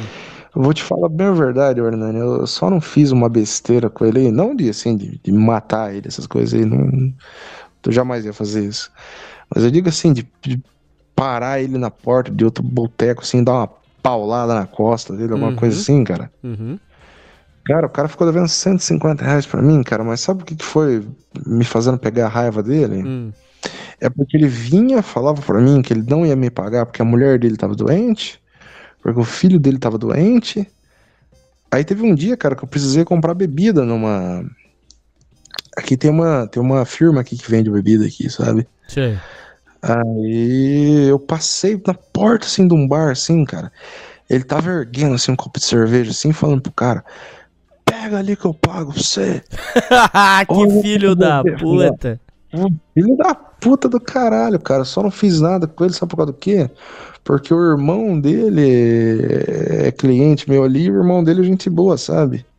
Entendi. Então, daí ficou aquele tal negócio, né? O cara é filho da puta, mas o, o irmão dele não é, enfim. Mas eu vou te falar, cara, tipo assim, igual você tava falando do, do- no começo lá de, de como é que é trabalhar em bar e tal. Meu, você tem que ter muita paciência, cara. Muita, né? Muita paciência. Muita, porque... Quais são os, os clientes mais chatos que já passaram lá no seu bar? Cara, um, um dos mais chato, eu vi ele hoje em outro bar, cara. E, e olha, não, não, não tô querendo assim dizer que, que eu sou ignorante e tal, assim, mas. Cara, aquele cara não tinha, não tinha jeito com ele. Sabe por causa do que, o, o, Hernani? O caso dele era o seguinte: ele ficava doidão, o que, que ele fazia? No teu caso aí, a tua vamos dizer assim, não sei bem qual que é a tua profissão, mas eu vou dizer que seja o podcast, vamos colocar que seja o podcast. Uhum. O podcast dele era melhor do que o teu. É, eu entendi o que você quer dizer. Tudo, Ele- tudo dele ele- era melhor. ele- tudo dele era melhor. Não, e outra, o pior de tudo era o seguinte. Se você tava tomando uma cerveja, vamos, vamos dizer assim, é, po- pode falar nome de marca aqui? Pode. Problema? Vamos dizer assim que você estivesse tomando uma Brahma, o Hernani. Hum. Aí ele, ele queria, ele já te intimava, "Ô, paga ali uma, uma brama pra mim também. Aí vamos supor assim, tem uma cerveja lá um pouco mais inferior à Bavária. Uhum. Você pagava pra ele lá uma Bavária. Ele, ele já tacava na tua cara, ô, vai ser rico, paga uma brama pra mim também. Você entendeu? Cara folgado, chato. Porra, meu, teve um dia, Hernani, que. que ele fez todo mundo do bar embora, cara. Sério? Fez todo mundo. Todo mundo, cara. Todo mundo do bar foi embora por causa dele, cara. Como que Todo foi? mundo. Ah, foi, foi que aconteceu o seguinte: tinha umas 10 pessoas dentro do bar. Ele tava serrando de todo mundo. Naquele dia no bar tinha pintor, tinha pedreiro, tinha mecânico, tinha agricultor. O pai dele era melhor agricultor do que o agricultor. Ele era um, ele era um pedreiro melhor do que o pedreiro. As mulheres que ele tinha arrumado, tudo era mais gostoso do que ele de todo mundo. Ah. Que ele era o bonitão. Rapaz, foi todo mundo indo embora, cara. Todo mundo pagando a conta. Aquilo ali dá vontade de, de enforcar ele, cara. Mas ainda nós, nós levou ele numa boa. Hum. Mas levou ele numa boa assim, entre, entre aspas, porque daí a hora que fechou o bar, daí, tipo assim, o meu pai falou pra ele assim, eu vou dar um, meu pai falou pra mim assim, vou dar um repasse nele. Aí meu pai falou pra ele assim, não, você não vai embora não, você fica. Ó. Ele, é, mas por quê? Mas por quê? Rapaz, você fez todo mundo ir embora daqui, cara, ninguém suporta você. Aí ele, é, mas se os caras quiserem silêncio, os caras têm que ficar na casa deles, não é? Aqui não é lugar de silêncio. Daí ele, ele ainda falou pro meu pai assim, falou, ah, se você estiver reclamando muito, eu vou embora, eu não volto mais. Rapaz, o meu pai deu um senhor de um grito com ele, Orlando, falou assim, então você não volta mais mesmo. Nunca mais volta aqui, não quero ver você aqui nunca mais Caralho. aqui. Aham, cara, mas aquele cara lá não teve jeito, cara, teve que fazer isso aí mesmo. Depois Cara, mas o cara, então, ele foi, ele foi expulso do seu bar. Esse é um caso icônico que eu nunca tinha visto. Ele É, foi. Não, Ele foi expulso só por ser desagradável. Deus o livre, cara. Ele era ele é um maluco da cabeça. Na verdade, esse cara hoje em dia, Hernani, ele. Ele tá fumando pedra, sabe? Ele, Ah, ele virou nós. Desandou. É, o. Não, mas esse cara.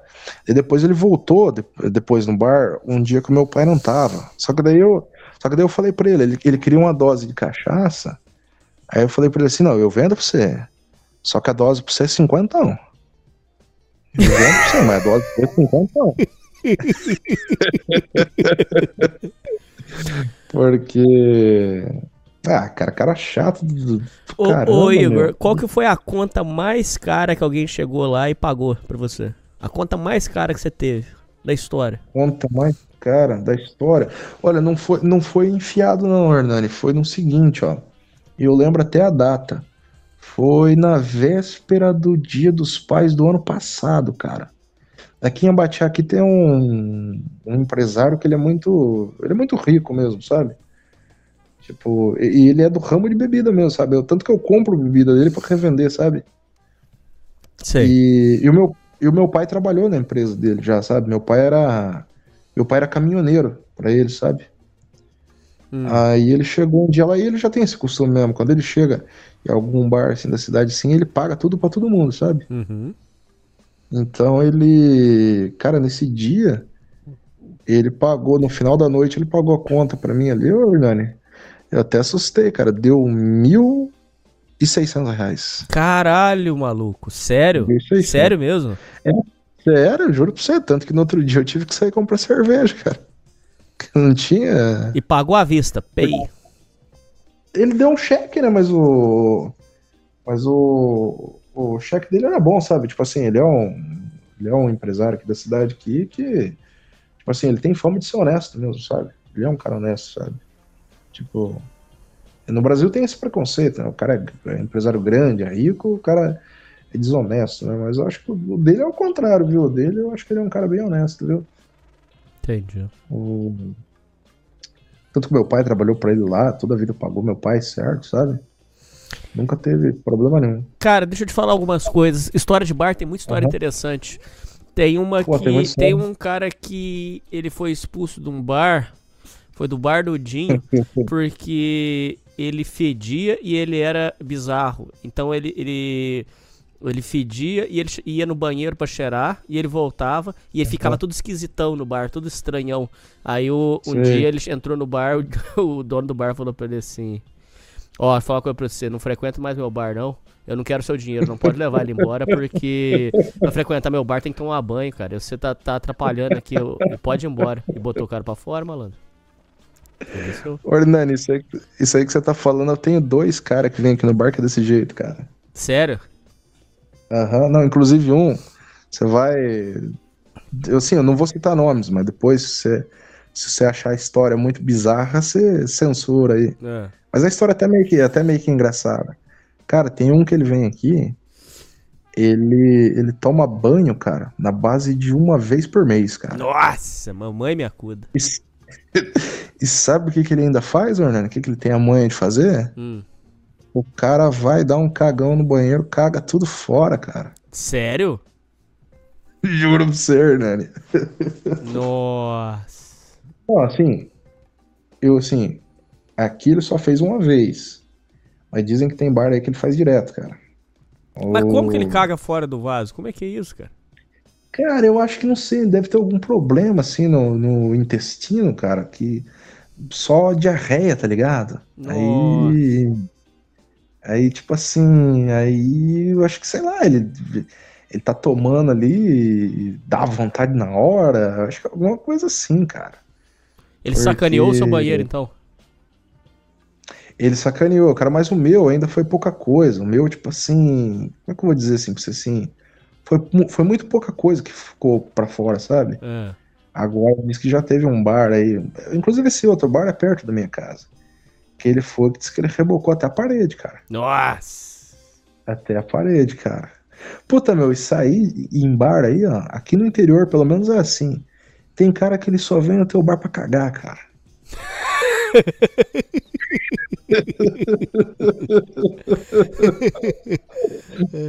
Juro pra você, cara. Juro pra você, velho. O... Não, e tem um, ca... tem um cara ali, cara, que ele vem. O, Hernani, assim, eu, eu, eu procuro no, no dia a dia ser um cara calmo, sabe? Calmo no- na minha profissão, calmo na vida, sabe? Hum. Mas o. Mas esse cara, semana passada eu tive que falar meio assim na, na, na grosseria com ele, cara. Ele é um cara que, olha. Você sabe o que ele vem, que ele faz, no, que ele tem a coragem de fazer no bar? Hum. Ele vem, toma a cachaça ali, ele não avisa que é fiado, até porque eu também não Ah, isso é sacanagem. Isso é muito errado. Muito errado. Aí a hora, a hora que ele sai, ele bate a mão no bolso e fala, puta, meu, tô sem a carteira. Nossa. E aí? Ah, daí, tipo assim, a minha solução foi o quê? Toda vez que ele vem, a hora que ele pede alguma coisa, eu já procuro pegar o dinheiro adiantado, sabe? Já peço dinheiro adiantado. Aí essa semana. Ah. Não, pode falar. Não, mas Pode o falar, fiado dele ele paga ou, ou já era? Não, não paga, nunca mais, cara. Não Nossa. paga. Ele ficou devendo pra mim base de uns 10 reais, nunca mais voltou, sabe? Nunca mais falou de pagar. sabe? Hum. Olha que filho da puta, cara. Ele acha que Aí- é, é obrigação sua dar uma cachaça pra ele de graça. Vê se pode, cara. É muita É. falta de noção. E esse cara, esse cara é fedidão também. Esse cara toma banho a cada 90 dias. Hum. O... Cara, e, então, e essa semana passada ele chegou no bar ali, eu vi que ele já tava meio chapadão. Aí eu pedi o dinheiro adiantado pra ele. Aí ele falou assim pra mim assim: Ah, ô moleque, você tá achando que eu não vou pagar uma porcaria de uma pinga aí? Aí, rapaz, daí eu, eu falei meio alto com ele, cara. Falei, rapaz, mas você já saiu aqui uma vez que não pagou.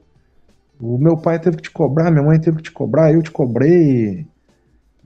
Não, aqui o esquema é o seguinte: é dinheiro pra cá, daí eu te entrego a pinga. Uhum. Daí ele era, era, era uma moeda assim de um real, sabe? Uhum. Aí ele tacou a moeda assim no balcão e falou: Ah, também já não quero mais essa porcaria aí, não. Fica pra você isso daí. Eu falei: Não, eu devolvo, um real não vai fazer diferença pra mim. Hum. Aí no final das contas ele ainda falou: Ah, então coloca um jurobeba aí pra mim.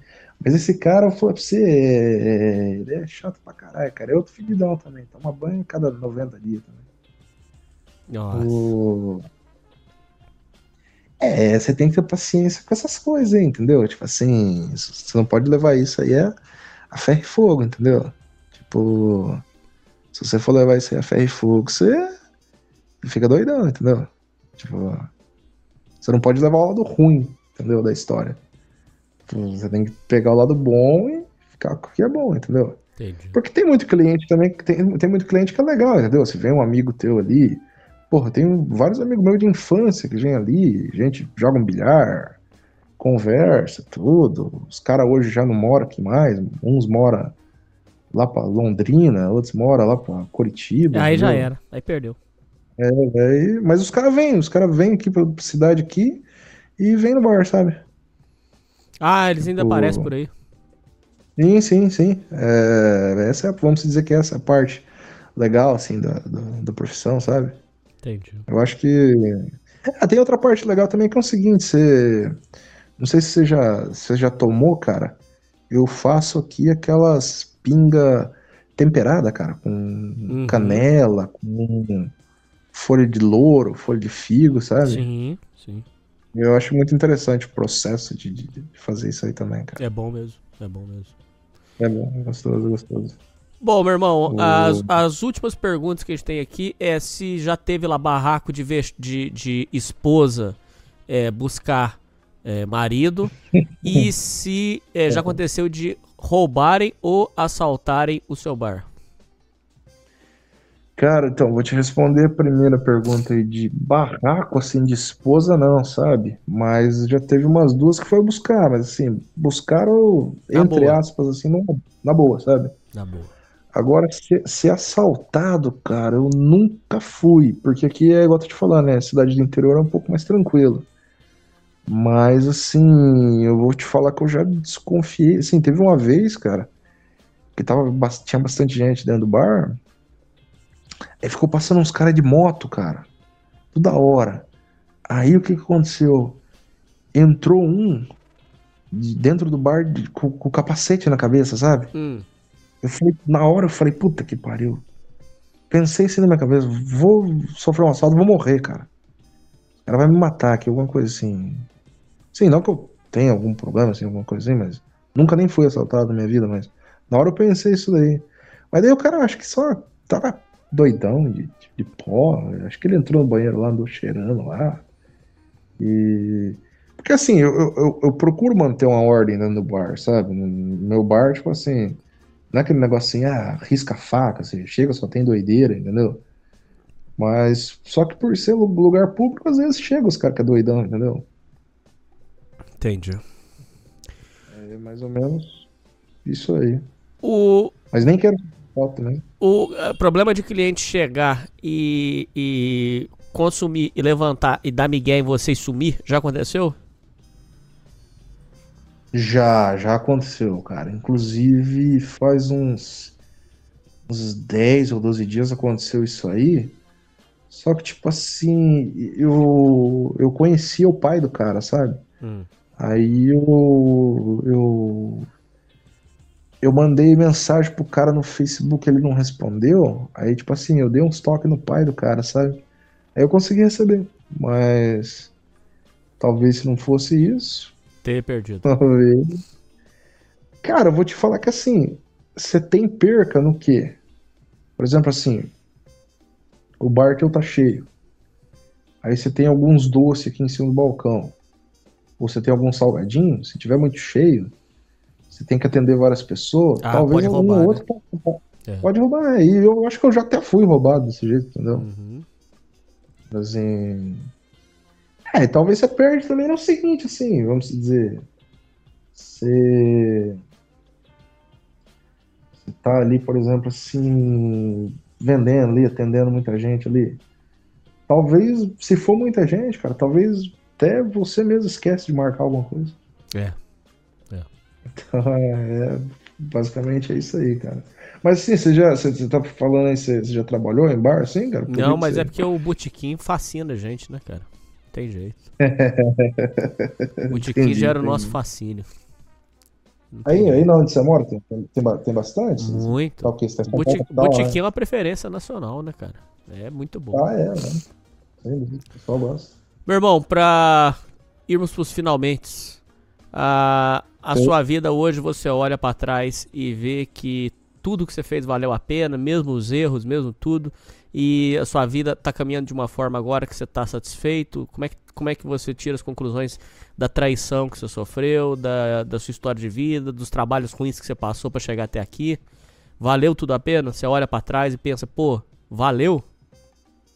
Cara, eu acho que sim, Hernani. Eu acho que valeu, cara. Eu acho que teve algumas coisas assim que foi difícil.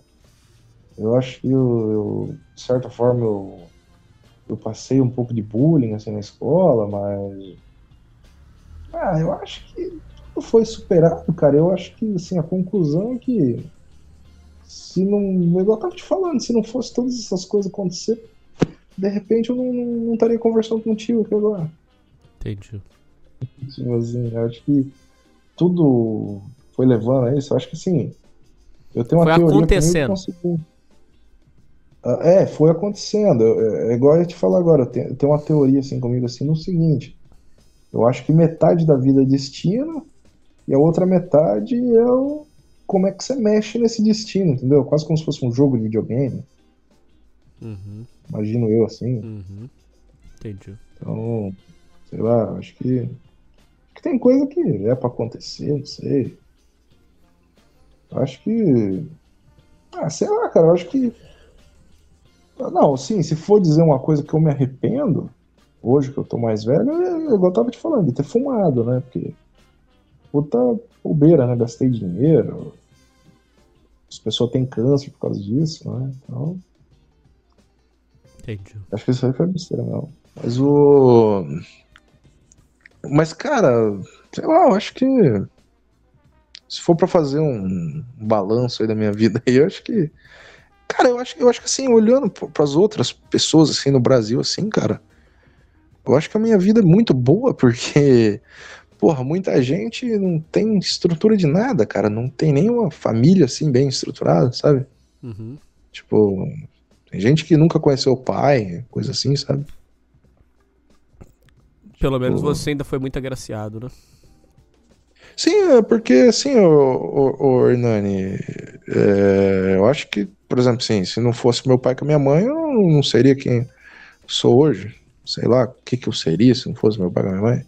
Porque, assim, você sabe muito bem, talvez até melhor do que eu, que quantos amigos aí você perdeu pra droga, eu É, perdi também pras é, drogas. pesado, né, cara? Pesado. É, é. Então, tipo. É, o mundo é meio, meio cruelzão, né, cara? Você pensa muito sobre o sentido da vida, o sentido da sua vida, o que, que você tá fazendo aqui no mundo, o que, que você veio fazer aqui? Porra, pergunta interessantíssima, o, o, Hernani. Eu acho que. Eu penso assim, cara, eu até. Eu já vi duas vezes aquela. Aquela live tua lá sobre o sentido da vida, cara. Eu acho que. Sentido da vida, cara, eu acho que. Talvez algum tipo de missão que você só vai entender no final da tua vida. Ou, ou talvez igual o Vitor Frankl fala lá, né, Hernani? Hum. Que é se dedicar a alguma. um amor, alguma causa, né? Alguma coisa assim. Tipo. Eu penso muito nisso daí, cara. Sabe outra coisa que eu penso muito também, Hernani? Hum. Em qual religião que tá certa. Uhum. Você pensa, E eu nunca- questionando. Eu fico e eu nunca chego numa resposta, cara. E, tipo, eu acredito em Deus todo, sabe, Hernani? Talvez o sentido da vida seja Deus. é, Mas eu sempre me questiono isso aí. Sentido da vida, qual religião que tá certa e por que que existe muita coisa ruim, assim, no, no mundo, sabe? Guerra, é, crime, essas coisas assim, sabe? Você se questiona Mas muito. eu, eu me questiono muito, mas se fosse pra te dar uma resposta sobre o sentido da vida aí, que eu achei que foi uma pergunta interessantíssima que você fez aí, cara, eu diria isso daí. Tem alguma missão, mas eu acho que você só vai descobrir lá pelos 60, 70 anos, cara. Talvez. Não sei. Você acha, mas Que que você, você- tem, você tem pressa pra descobrir as respostas? Isso é algo que consome muito você? Cara, eu vou te falar que assim, ô, ô Hernani, não me consome, sabe por causa de quê? Porque eu acho um papo muito interessante. Eu acho que, por exemplo, assim, eu não, não sei se um dia vai acontecer isso aí na minha vida, mas se eu te encontrar um dia num bar e a gente começar nessa conversa aí, a gente começa meia-noite e vai até cinco e meia da manhã falando isso aí, cara, porque eu acho um papo muito interessante, sabe? Me fascina, cara, e eu gosto de saber a opinião das pessoas sobre isso daí, cara. Por exemplo, pra você, o que que Ah, qual que é a sua opinião sobre isso? eu não sei. O dia que eu te descobrir, Não eu te conto. É, me conta. eu acho que é tudo uma grande descobriu. piada, cara. Eu acho que é tudo um. Será, Hernani? Ah, eu acho que é Eu uma acho grande que- piada. Eu acho que a parada não tá aqui nesse mundo, não. Tá, é, tá em outras coisas. Eu acho que é tudo uma grande. Pode ser. Mas olha, mas olha pra ver que, que, assim, que contradição que eu tenho comigo mesmo. Eu tenho medo da morte, mas eu, eu, ao mesmo tempo eu tenho curiosidade, porque eu acho que talvez também essa, essa missão esteja depois da morte. Como assim? Não sei. Tipo assim, ó, vou te explicar. Eu, eu, eu, eu, eu tenho medo de morrer muito novo, sabe? Tipo, É, lógico. Tipo, É, é, tipo, eu, eu, eu gostaria de ficar velho, sabe? Mas ao mesmo tempo eu tenho curiosidade de saber o que, que tem depois da morte, porque eu acho que talvez lá esteja uma coisa muito melhor, muito diferente daqui, ou muito pior, não sei. E eu tenho curiosidade disso daí, É, cara. isso aí Eu é o famoso, esse é o famoso todo mundo quer ir pro céu, mas ninguém quer morrer. É o famoso isso aí. Que... Então, é, lógico. Ah, cara, eu acho que. Mas eu acho que assim, ô Hernani, tipo, nesse, nesse negócio de religião aí, ó. é, eu acho que um, um, um problema meu, sabe? Que eu aprendi um pouco com as religiões aí, a questão do, do desapego, cara. Eu acho que eu sou um cara muito apegado, assim, nas coisas, sabe? Não, não digo assim, apegado em dinheiro, sabe? Mas eu digo assim, por exemplo. Pô, um, exemplo aí, eu sou, eu sou apegado no teu programa, sabe? Tipo, eu acho que se um dia o teu programa acabar, eu vou ficar, sei lá, um ano mal, sabe? Entendi. não, mas não Vou vai acabar, não. isso- Vou ficar com isso na cabeça, sabe? Tipo. Pô, esse tempo atrás você tava pensando em fazer uma tatuagem do teu programa? cara? Não, não. Precisa, não faça isso não. Tá tudo bem. Deixa é porque eu, eu gosto, cara. É um negócio que vai, tipo, me lembrar uma época, sabe? Legal. Tipo. o- Mas- Se eu fizer, eu te mando a foto. Não, é, tudo bem. Então tá bom, mas não precisa, não imagina. Eu queria saber agora de você, é uma coisa que você não respondeu, se você cortou amigos por causa de droga, se você perdeu amigo pra droga, pro crime, e se você já teve que se afastar de amigos.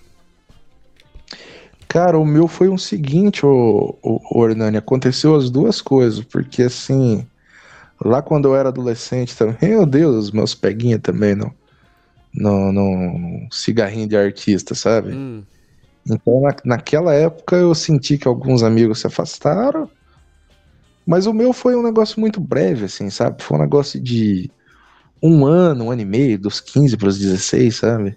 hum. Não foi um negócio assim de muito tempo, sabe?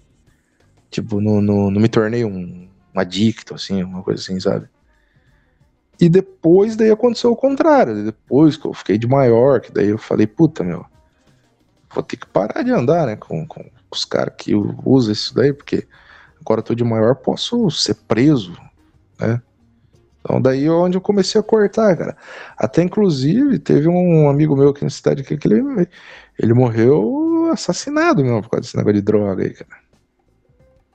Assim, a gente estudou junto da quinta até a oitava série, sabe? Entendi.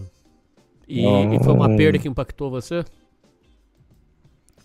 Então, Hernani, o que, o que aconteceu na época foi o seguinte: a gente era bem amigo, mas já fazia mais ou menos a base de um ano e meio, assim, que a gente.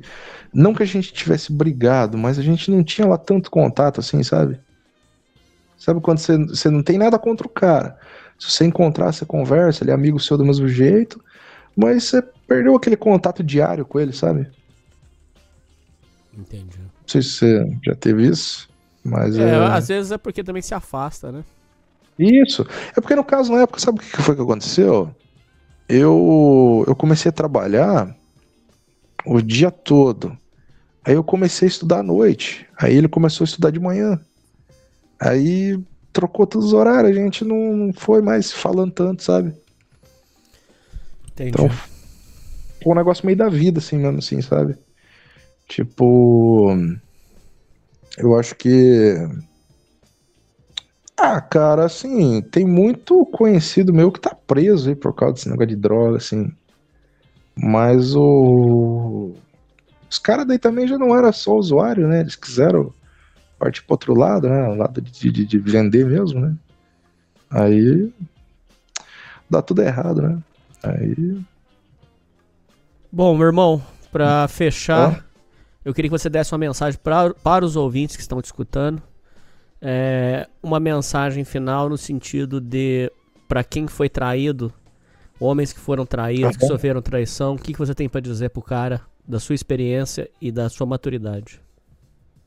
Cara, não, a minha mensagem seria o seguinte: não faça uma besteira. Se você tem família, se apegue à sua família, sua mãe, seu pai, seu tio, seu avô, seja quem for. É, se você acredita em Deus, se apegue em Deus. Se você tem alguma religião e acha que vai te ajudar, se apegue também. te- te- tenta fazer coisa nova também, né? Sempre fazer coisa nova sempre ajuda. Tipo, eu depois que eu, que eu me separei, que daí eu descobri traição, eu fui morar sozinho. Aí, pra mim, foi uma outra experiência é, de vida, assim, e tal. E eu acho que isso aí, cara. Tentar se apegar com coisa boa, né? Porque se você for fazer uma besteira aí, sei lá, vamos imaginar um dos piores cenários aqui, tentar bater na mulher, tentar fazer alguma cagada feia aí, você vai preso. É. Se a mulher ficar viva, dali uns três ou quatro meses, ela vai estar dando pra outros caras, né? E sei lá, na cadeia lá, tendo que cheirar peido lá, né? É foda. É foda. É foda, né, cara? Mas eu acho que, ah, pra mim o que me ajudou também foi escutar o teu programa.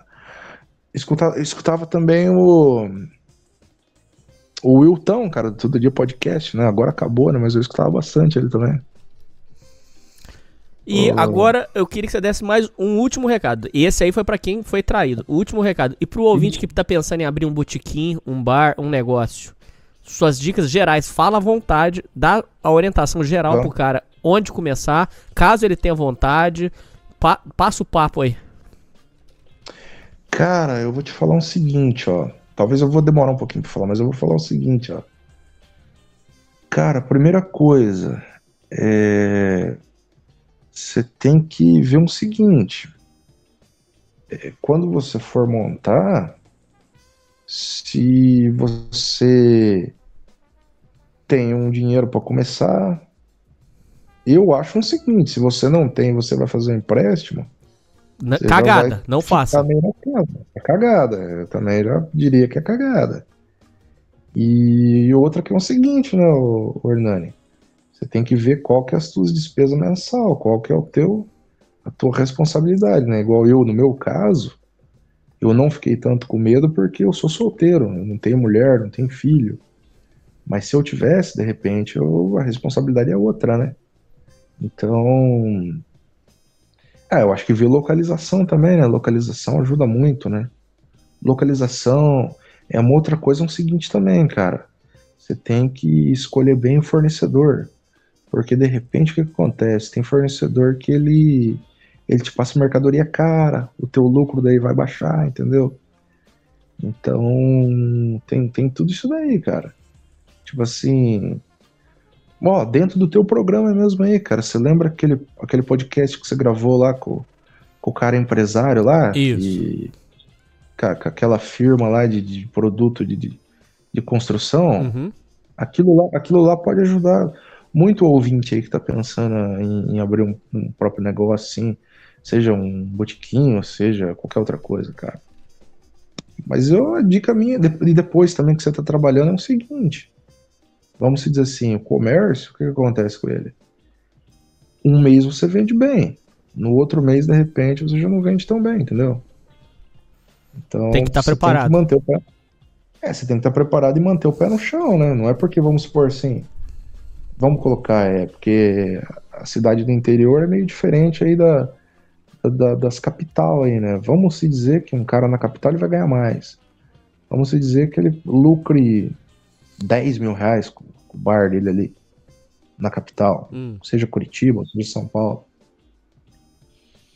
Eu, se eu fosse esse cara, eu manteria o padrão de vida da mesma forma, eu não tentaria subir. Porque de, porque de repente o cara sobe depois, daí ele tem que voltar. Isso aí aconteceu com muito cara aqui na minha cidade aqui, e É. o cara faliu por causa disso. É. é. Então, meio que essas seriam as minhas dicas aí, cara. Eu acho que paciência também, né? Porque você vai lidar, tipo, com o ser humano no Nossa. momento que ele não tá sóbrio, né, cara? Isso Então- é foda. Isso aí pode acontecer de tudo, né? Pode, desde o cara passar a mão na tua bunda ali, falar que quer dar pra você, É. é o cara te chamar de ladrão na tua cara. Você vai lidar com, o ser, com a baixeza do ser humano mais bruta possível. Ah, sim. Sim, mulher mostrando o peito pra você, mandando você mamar. É, tem tudo isso daí, cara. É o mundo É. cão. Mundo cão, cara. Não é totalmente porque aqui em Abaxá é cidade interior, né, cara? Então, o pessoal aqui, vamos dizer, ainda tem um, uma ética assim um pouco, entre aspas, né, um pouco melhor, né? Não que assim seja um preconceito meu com a cidade grande, mas você sabe que cidade grande tem louco pra tudo, né? É, é. Então, Se fosse uma cidade grande ia ser muito pior, esse que é seu ponto. Eu acho que sim, cara. Tanto que eu acho que se fosse uma cidade grande, eu iria, eu iria preferir assim um, um talvez um lugar um pouco mais familiar, mesmo que fosse para ganhar menos, sabe? Talvez isso daí, cara, porque uma cidade grande, igual eu tô te falando, tem de tudo, né? Talvez vai ter o cara que vai chegar lá numa mal intenção, né? O cara forma uma briga feia, né? Uma coisinha, né? Entendi. Então, porque aqui, né, igual eu tô te falando, aqui eu tô numa cidade que todo mundo conhece todo mundo. Então, você vai ali apartar uma briga, você sabe o nome do cara, você sabe quem que é o pai do cara. Aí você já fala, pô, a gente se conhece desde moleque, cara. Vamos deixar isso aí pra lá, né? Então, eu acho que se torna um pouco mais fácil. Bom, essa é a história do nosso amigo Igor, um sonhador, um empreendedor, um cara que passou por muita coisa e que hoje tá vivendo uma vida nova. É isso aí, né, Igor? É isso aí, Hernani. Obrigado aí pela oportunidade aí, cara, de, de poder falar contigo aí. Foi um grande sonho realizado aí, cara. Que legal. Que eu achei, eu achei que não, não, não queria dar certo aí, no final deu certo, cara. Mas é. Obrigado mesmo aí pela atenção aí, cara. Eu acho que, pra mim, assim, fazer parte do, da história aí do teu podcast aí foi muito interessante, porque aí foi muito cara aí que eu, que eu admiro aí. Que legal. Inclusive você, né? Que legal. Mas é, mas é isso aí mesmo, cara. Bom, é isso aí, ouvintes. É isso aí, Igor. E falou! Falou, até mais, Hernani.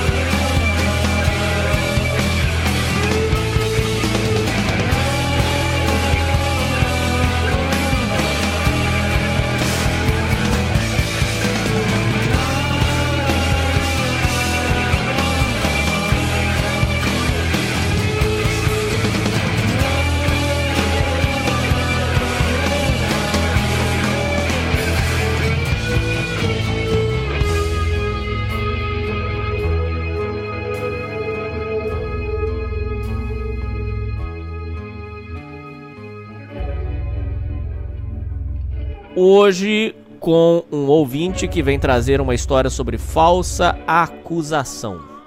Hoje quem vem bater um papo com a gente, explicar como é que foi essa situação é o nosso amigo Leandro. Fala, Leandro.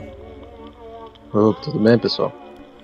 Tudo bem, ô Leandro? Você nesse momento, como que tá a, a sua situação? Tá ok? Nesse momento, tá como?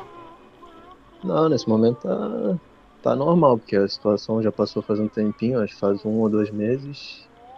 Eu Tá. tô levando aí, mas no início mesmo foi difícil a situação. No começo foi complicado. Opa, caraca. Leandro, como é que começa essa história desde o princípio? Bom, foi na sala de aula, tô no último ano do, do ensino médio, no terceiro ano. Aí foi numa segunda-feira que aconteceu. Você tá em qual ano? Foi no terceiro do Uhum. ensino médio. Certo. Foi bem do nada que aconteceu a situação. Eu passei pela a garota da minha sala. Eu passei por ela e um tempo depois ela veio falar comigo. Veio me acusar, já veio me xingando, falando que, que se eu passasse a mão nela de novo ela me ia, me agredir, ia bater a porrada, não sei o quê. E na hora eu fiquei sem entender, porque foi eu, não- eu nem sabia o nome dela ainda. Então teve aquela situação, ela me acusou do, do assédio e eu, pô, na hora eu fiquei um pouco irritado com isso, eu comecei a discutir com ela, que eu não tinha metido a mão nela, não sei o quê. Mas ela criou isso pelo quê? Por qual? Teve alguma base nisso ou nada? Pô, cara, é só a teoria que eu tenho. Não sei se ela gostava de mim ou não, não respondia ou não correspondia às tentativas dela, não. Não sei, é só a teoria. Então você acha que ela não foi correspondida e, portanto, ela fez a falsa acusação? Sim, acho que sim. Tá, beleza. Aí ela veio falar pra você que era pra você é, não encostar mais nela, foi isso? É, ela já veio me xingando, chamando de filha da puta, que, que eu tava passando a mão nela, já fazia tempo, eu fiquei sem entender nada, nada. Isso foi na, na frente da sala toda. Hum. E aí? Ela foi sentar no lugar dela e depois eu fui atrás dela pra tentar conversar com ela. Eu falei, pô, vamos na coordenação, cara, vamos resolver isso direito. Que eu não, não fiz isso contigo, né? Vamos, vamos lá conversar com os caras, né? Ela falou que não, que ela não é garota de ir na coordenação. Aí mandou eu sentar no meu lugar, eu pô, fui e fui falar com uma monitora, que eu, eu resolvi não levar na diretoria pra não. Que eu não sabia como é que ia ficar a situação. Eu fui falar com uma monitora que eu confiava muito. Hum. Ela já tava quase lacrimejando já, porque foi uma situação muito merda na frente da sala toda. É, relatei pra monitor o que tinha acontecido e fui pra casa. Hum. E aí? Aí, aí eu voltei no outro dia pro colégio, estudei normal. Não falei com ela, a gente nem se olhou no. Nem se olhou no rosto, não falou nada. Parecia que tinha morrido o assunto. Quando chegou na hora da saída, eu saí do colégio, tinha cinco caras lá de, de outra escola me esperando lá. Na porta. Aí o cara já veio me cercar, aí já me cercaram e já vieram me acusando, que eu tinha passado a mão na irmã dele, que não sei o quê. Eu tentei to, todo momento conversar com ele, pô, não fiz isso, cara, vamos conversar, chama ela aí. Ela já tinha ido embora já. Tinha me deixado lá, os caras já tinham me cercado, acho que eles tinham até uns que estavam com faca, um negócio assim. Aí, depois que os, uns cinco ou seis me cercaram, veio um cara que é- acho que é depois que eu fui descobrir que ele era lutador de jiu-jitsu, começou a me meter a porrada, cara. Me jogou no chão. Eu fiquei lá apanhando uns 5 minutos lá, tentando me defender, mas Isso aí, Aí você lavrou o boletim de ocorrência ou não? claro, claro, tem muita coisa ainda. Tá. Então, pera aí. O, o, o, o suposto, o cara que é irmão dela te deu um, te bateu, é isso? Não é irmão, depois eu fui descobrir que ele não é irmão dela, só amigo Miguel. de rua mesmo. Tá, tá, entendi. Isso. É, deixa eu te fazer uma outra pergunta. Ela pode ter feito isso pra querer aparecer pros outros ou você acha que não é o motivo? Que não seria o caso? Cara, eu- até o momento eu não conhecia ela, não sabia. No dia eu tava muito assim. Tava conversando com meus amigos, tava com. Eu, eu tava normal e ela tava muito quieta na dela. Então, eu não sei se eu despertei alguma inveja, alguma coisa nela, que ela veio fazer isso comigo, cara. E a todo momento tentando conversar com ela, tentando apaziguar a situação, mas parecia que ela estava certa em querer fazer aquilo. Tá, entendi. Bom, aí dito isso, o rapaz bateu em você. Quem separou a briga nesse dia? Foi um moço que tava passando na rua, porque eu já tava no chão, já tava socando minha cabeça e acho que ele tava me levantando para dar um mata-leão, alguma coisa. Então, um moço passou na rua, isso o, a escola inteira vendo, porque foi bem na hora da saída. Um moço veio, separou ele, me separou e eu fui para dentro do colégio para receber os primeiros socorros. Tá. E aí, o que que foi acontecendo? Bom, aí daí foi uma, uma odisseia depois desse dia, porque fiquei até mais de meia-noite na rua, mas começando, eu fui na diretoria, falei o que tinha acontecido, recebi os primeiros socorros lá. E aí passaram, band-aid, essas coisas. Minha mãe veio me buscar, ela veio me pegar no, no colégio, que eu moro bem perto do colégio. Me levou pra casa pra gente poder ir na delegacia, já fazer o boletim de ocorrência. É. Ô, diz que maior de idade se bater em menor dá um boné desgramado.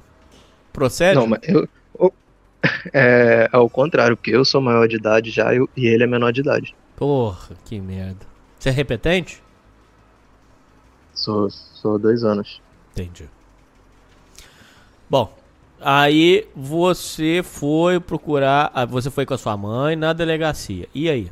Fui, fui na delegacia, chegando lá, o, o policial não quis me atender porque ele falou que eu precisava de um, um boletim que eu tinha que pegar no hospital. Então, isso já tinha dado uns dois quilômetros pra delegacia todo quebrado. Uhum. Aí eu voltei pro, pra ir pro, pro UPA, que eu não sei se tem outros estados, aqui no Rio tem. Voltei, fui atendido, ela me deu um boletim lá, aí eu fui pra casa descansar um pouco, eu tava muito cansado, ainda não tinha, não tinha comido, não tinha feito nada. E, e tava pretendendo ir na delegacia outro dia, porque eu tava muito mal mesmo, mas. Aí meu pai veio, que eu não moro com meu pai, meu pai veio e me buscou pra gente ir na delegacia junto, porque Uhum. ele entende um pouco de direito. Aí a gente foi. Você mora em bairro perigoso? Olha, não, acho que é, não, porque é um bairro muito comercial, não é na área de tráfico, na área de milícia. Isso, porque senão o perigo que você teria era dela querer acionar o disciplina no você. Então esse perigo não tem. Sim, sim. Não. Beleza. Aí você foi com seu pai lá no hospital. E aí? Não, eu fui com ele, eu fui com ele na delegacia Ah, já, porque tá, eu tinha tá. pegado o boletim do hospital. Certo. E aí? Bom, quando eu cheguei lá, ela, ela, a garota que tinha me acusado, já estava lá fazendo um boletim contra mim de assédio. Então a gente se encontrou lá na delegacia. E aí? O pau Bom, comeu. Chegando lá, os poli... Não, os... É, os policiais olharam assim pra minha cara, pô, que, que eu já tava com fama de quê? De, de monstro, de estrupador, de... Uhum. Então você já chega lá, você já é tratado igual uma merda. Sim. Aí meu pai, meu pai se exaltou, porque eles estavam me tratando muito mal lá, gritando comigo. Tava uma zona lá. O policial pegou, algemou nós dois e, e levou para de trás da delegacia. E aí? Aí, aí ele já tava dando a disciplina na gente, mas aí eu conversei com ele, a gente se acalmou, que meu pai é. Mas não chegaram a bater em também. vocês. Isso não. Não, não, não. Meu Hum. pai é militar, então a gente conversou, eu expliquei a situação certinho, expliquei que eu tinha chamado ela pra ir na coordenação, falar, ela não quis, ela procurou isso, já tinha premeditado isso, aí o cara entendeu e me levou lá pra prestar depoimento. Hum. Nisso ela já tava vindo embora já. Ela me deu uma olhada feia, perguntou qual foi esse negócio, eu fiquei quieto. Aí eu comecei a dar meu, meu depoimento lá pro policial, eu falei tudo que aconteceu. Aí o polici os policial que tava contra mim, né, pensando que eu tinha feito alguma coisa com a garota, eles foram já, pô, analisando, que a história não tinha muito sentido. Que o garoto, como é que ele assedia ela, mas ninguém viu, porque não tinha testemunha. E ela faz isso com ele assim, não, Mas deixa eu falar uma coisa pra você. O boato que circula é que, com todo respeito, eu sei que eu tenho muito ouvinte polícia. Não, não, fi- não, não precisa ficar ofendido. Mas o boato que circula é que os policiais são extremamente manginas. Ou seja, eles vão sempre a favor de mulher. Você concorda com essa afirmação ou você acha que não é necessariamente assim? Nesse caso, eu acho que não foi necessariamente assim, porque a história não tinha nada pra pender pro lado dela. Tava tudo ao meu favor. Então, os, os, mesmo policial lá, mulher, eles ficaram mais ao meu favor, porque eles viram que o que ela fez não tinha muito sentido. Que depois eles foram analisando os fatos, chamando testemunha, e viram que não tinha sentido nenhum que ela tinha feito. Uhum. Então, nesse caso, você achou que eles não foram manginos. Eles foram assim de tentar, assim, que eu, eu prestei o boletim de ocorrência contra ela sobre mandante de agressão, falsa acusação, e o que eles queriam, estavam querendo fazer é, é que eu tirasse a acusação contra ela. Porque eu não, não- como não, entre aspas, não ia levar pra frente, né? Eles falaram que isso não dá em nada, não sei o que, eles estavam querendo tirar, que eu tirasse a minha acusação contra ela e mantesse só no agressor. Tá. Mas fora isso, eles, eles manteram postura, não fizeram assim nenhuma manipulação, nada.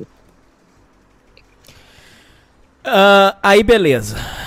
Ó, agora recapitulando. Ela era um meio afim de você, você não quis, por algum motivo pessoal seu. Ela, numa, numa revolta. Eu não sei se exatamente É, foi isso, é. porque alguma, ó, a minha teoria é essa por quê? Porque a primeira vez que eu vi ela, ela já veio sentando do meu lado, me oferecendo é, salgado da escola, pra conver... querendo conversar comigo, eu não dei muita bola pra ela na hora, porque eu achei que ela era até lésbica, alguma coisa assim, por causa do jeito que ela se veste, do jeito que ela age. Então ela veio tentando essas aproximações durante um tempinho e depois parou. A gente ficou meses sem ter contato nenhum.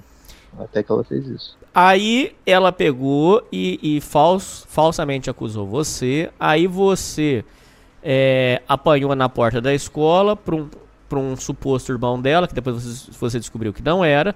E aí você foi na delegacia junto com seu pai, depois de já ter ido com a sua mãe, você foi lá, encontrou ela, deu sua versão. Você disse que os policiais aparentemente compraram seu barulho. É isso? Com certeza, com certeza. Depois que eles analisam, porque ela chegou lá metendo pau, né? Falando que eu assediei ela, né? que eu tinha assediado outras garotas na sala. Ela mandou um grupo, no, uma mensagem no grupo da turma falando que eu assediava várias garotas da sala. Que tinha gente que depois que ela fez a agressão, que tinha amigo meu querendo ir atrás dela pra bater nela, ela, ela inventou um monte de coisa lá. Tá. Só que ela não tinha como provar nada disso. Eu vou te falar mais uma coisa polêmica pra caramba. Pra caramba. É o seguinte. Eu tenho uma ex-companheira que fez uma falsa acusação contra um tio dela. E ela fez essa merda. Vou contar pra você e pros ouvintes por quê.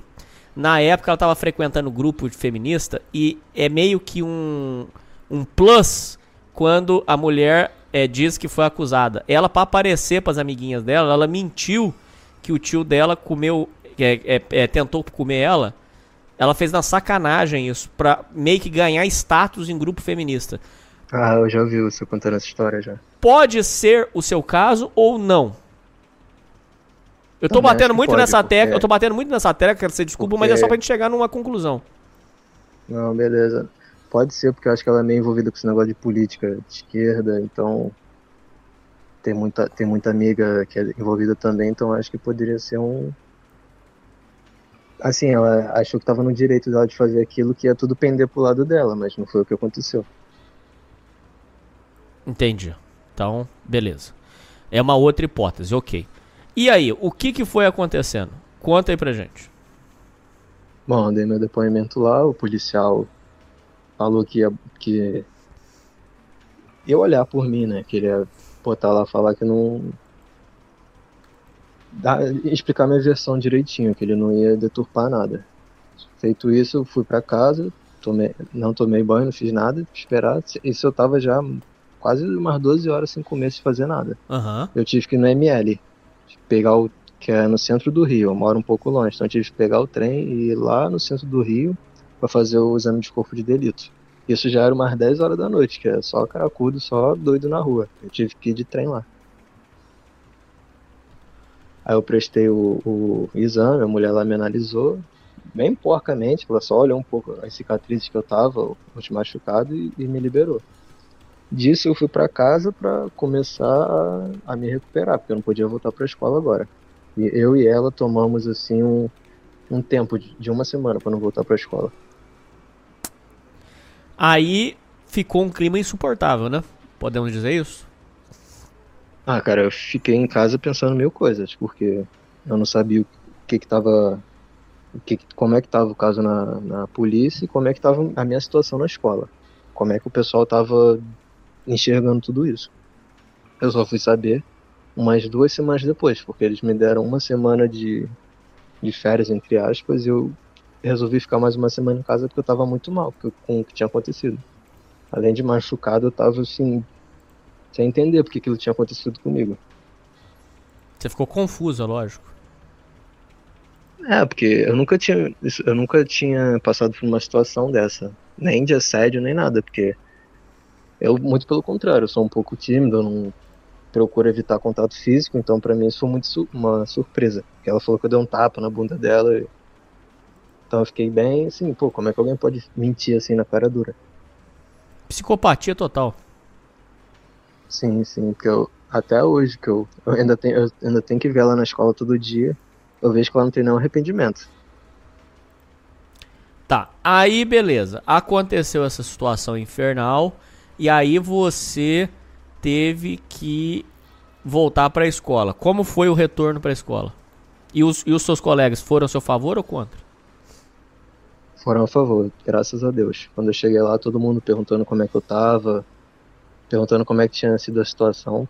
Um pe- pessoas assim que eu não achava que ia ficar do meu lado, que olha meio torto, mas vieram falar comigo, saber como eu tava, me apoiar, falando que ninguém viu nada, que pessoal, porque eu sento na parte de trás, que todo mundo que senta lá não viu nada, que ela fez aquilo.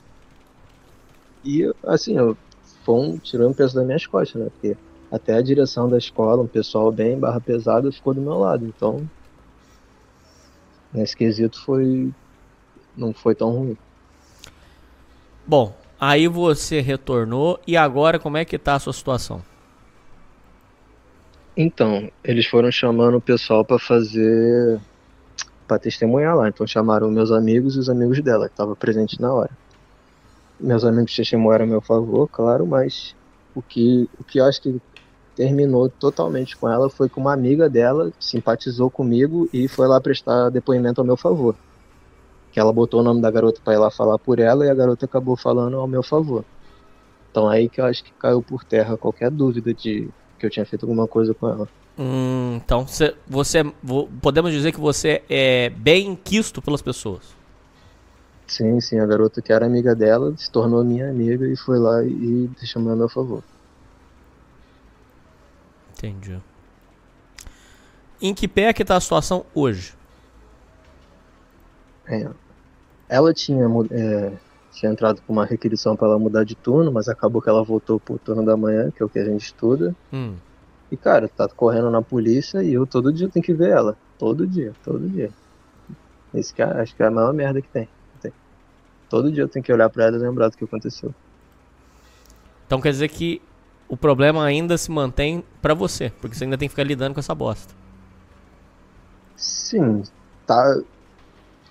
Porque no início, um- uma, duas semanas, eu fiquei muito abalado, porque eu tinha sofrido uma agressão muito feia, eu fiquei todo quebrado. Então, eu não conseguia dormir direito, porque eu, eu fechava o olho, eu já lembrava daquilo, foi bem merda. Mas aí depois foi acalmando, mas queria assim que ela tem que pagar, porque ela fez, né? Você pretende processar ela no civil, no, no criminal? Sim, sim, preciso. É... Porque os policiais estavam querendo me tirar do caso, falando pra eu não fazer isso com ela, só que meu pai, que ele entende um pouco de advocacia, ele falou não, pra ir em frente as consequências que for com ela, porque ela, ela faz isso, me humilha na frente do colégio não vai pegar nada pra ela. Ela vai ter que ficar fichada, no mínimo. Que, não vai, pe- que a gente pretende fazer prova pra ser militar, que é uma turma militar, então se ela ficar fichada, ela não vai poder mais fazer concurso público nenhum. É, é, é, é ok, essa é boa. E você tem que processar também pela questão da sua moral, da sua é, idoneidade. Pra provar pra todo mundo e pra você que o que ela fez não pode ficar impune. Então você precisa Sim. fazer isso. Faça isso, Leandro. Não deixa barato. Sim, porque eu pensei assim, né? Se eu tirar a acusação dela, vai ficar como, pô, tem alguma coisa errada. É. Mas É. eu, eu, eu manter, eu manter, eu se me manter firme nisso prova que eu tô limpo e que, que é ela que tá errada, né? Que é ela que agora tá querendo fazer acordo comigo. Tentando conversar, pedindo pra conversar, e eu tô negando. Tô, vou continuar em frente sem contato nenhum. O, deixa eu falar uma coisa pra você. Esse processo você só pode entrar é, depois que resolver esse problema, né? Você não pode entrar desde já. Como assim? Porque é, já- você, tem, já- você tem que processar ela no civil e no criminal. Só que É, você tem que- isso tem que resolver esse problema. Aí, aí quando sair sua inocência você vai processar, porque aí você aí você vai apresentar para a- a- o, o Ministério Público que fui inocentado e essa acusação partiu de uma coisa sem base e podia ter me prejudicado e me prejudicou. E aí você apresenta Com isso. certeza. Com certeza. Acho que se não tivesse do meu pai lá comigo, porque ele entende mais de direito, eu ia ficar ferrado, porque ela já tava lá me, me acusando, foi lá pr- primeiro do que eu na delegacia pra, pra prestar o boletim, então eu ia ficar sujo de um jeito ou de outro, mas como eu consegui conversar o, o, o meu caminho lá por lá, então provavelmente eu não, não vai pegar nada pra mim, mas se eu desse algum deslize, alguma coisa, eu acho que vai ficar fichado também, como, como assediador, que eu acho que ainda é pior ainda que é um dos piores crimes que tem hoje em dia. né? Com certeza.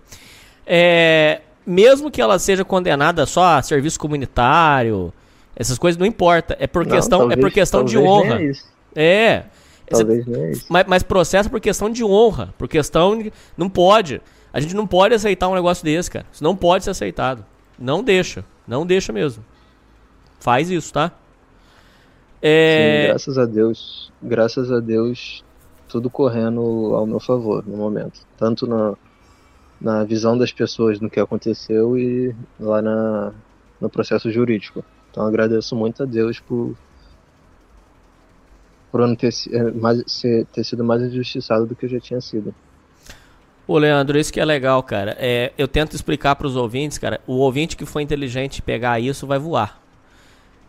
É, tem vários ouvintes que não superam é, problemas que passaram na vida e eu entendo que é difícil mesmo, tá? Eu demorei muitos anos também para superar.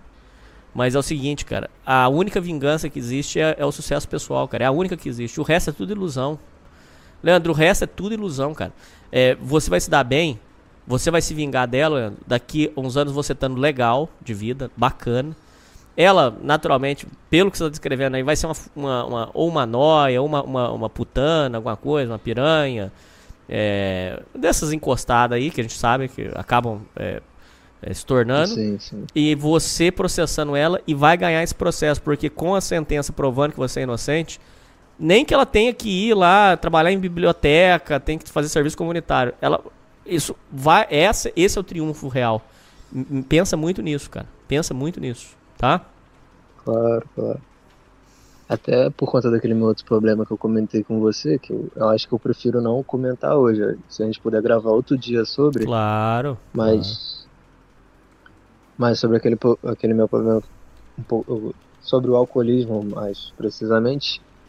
Eu podia ter me afundado nisso, como uma válvula de escape, mas aí que eu decidi não fazer isso, não. Não me prejudicar mais ainda do que já tinha sido prejudicado. É, não cai em caminho de, de vício não, viu, cara? Fica longe É, dessa pra merda poder, aí. pra poder justificar o que tinha acontecido comigo, ah, agora eu vou. It's over. Eu vou fazer o que eu quiser agora, mas não. Entendi. Eu me mantive firme e tô continuando. Já ti- tive algumas quedas pelo caminho do que aconteceu até aqui, mas eu fico pensando assim, cara. Se, eh, se eu terminar na rua como um drogado ou um bêbado, ela vai ter vencido de um jeito ou de outro. Então, Isso. Pô, ouvintes, todos os ouvintes desse programa, mentalizem isso. Caras, quando vocês fazem a vida de vocês ser uma merda, vocês estão fazendo cam- vocês estão fazendo exatamente o que o inimigo de vocês queria. Parabéns. Ó, ouvinte, se você tomou, se você é, largou da sua ex e, e a sua vida está uma merda, parabéns. Você está fazendo exatamente o que a pessoa queria que você se tornasse. Parabéns. É isso mesmo. Então é o seguinte, não joga o jogo do inimigo, cara. Seja um cara foda. Seja melhor, cara. Você vence essa porra. Não joga o jogo das que as pessoas querem. Essa, essa mulher, ela quer que você se foda. Não joga esse jogo. Não se torna, se torna um cara foda pra vencer dela. Essa é a verdadeira vingança, cara. A- a- essa é a verdadeira vingança, porque quando você vence, eu tô falando isso, Leandro e ouvintes, em experiência própria, cara. Na hora que você se torna um cara foda, inquestionável, acabou, cara. Ninguém pode falar mais nada do seu. Aí fudeu. Cara, na hora que você passa, na hora que você ganha, na hora que você vence, todo mundo tem que calar a boca e, e aplaudir. Só. É o que acontece, cara. Isso aconteceu comigo, cara. É foda.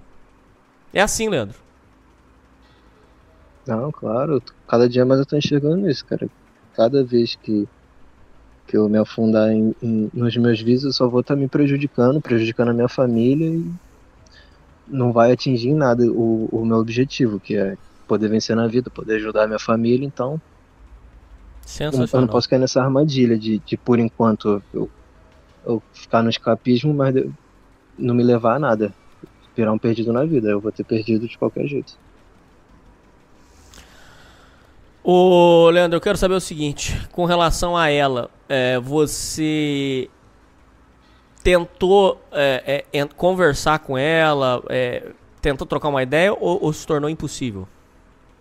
Bom, depois da situação, não. Não me recomendaram nem olhar pra ela. Pra- porque qualquer coisa que eu fizer, ela pode ir lá e colocar contra mim. Então, se, eu- se por acaso eu precisar falar com ela, tem que ser com testemunha policial pra poder ela não, não poder mentir mais do que ela já mentiu, né? Na sua opinião, ela é uma pessoa é, confusa, uma pessoa ruim, é uma pessoa manipuladora, é uma pessoa que está perdida? O que, que, que você acha que passa na cabeça dela? Cara, eu sinceramente eu não, não faço ideia. Eu, eu, às vezes eu vejo ela, às vezes ela assim, dá aquela encarada feia, mas às vezes ela sim demonstra um pouco de arrependimento do que ela fez, porque ela também ficou muito queimada no, no lá no nosso meio social, ela ficou muito queimada, porque agora ninguém quer chegar perto dela, porque depois do que ela fez, ninguém ninguém sabe o que, que ela pode apontar de novo. Então, cara, eu não sei se ela só é porque ela é jovem também, ela tem mais ou menos a minha idade. Se ela só é idiota, não sabe que não sabe o que faz, ela achou que eu ia mandar o cara lá me bater, né? Ia, ia ficar por nada, como se fosse uma, uma briga de criança, mas eu realmente não sei o que, que se passa na cabeça dela. Bom, meu irmão, com relação a você, como que tá a sua família com, com, com isso e como que tá a sua mente? Tá tranquila? Tá nervoso? Como que tá?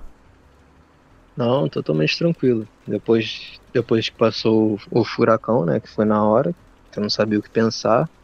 Depois que eu comecei a analisar os fatos, fui vendo que que eu não tinha feito nada de errado, porque a gente fica se perguntando, pô, o que que eu fiz pra essa garota pra ela ter feito isso comigo, mas agora que eu já já passou a parte mais pesada, agora eu tô de boa, cara.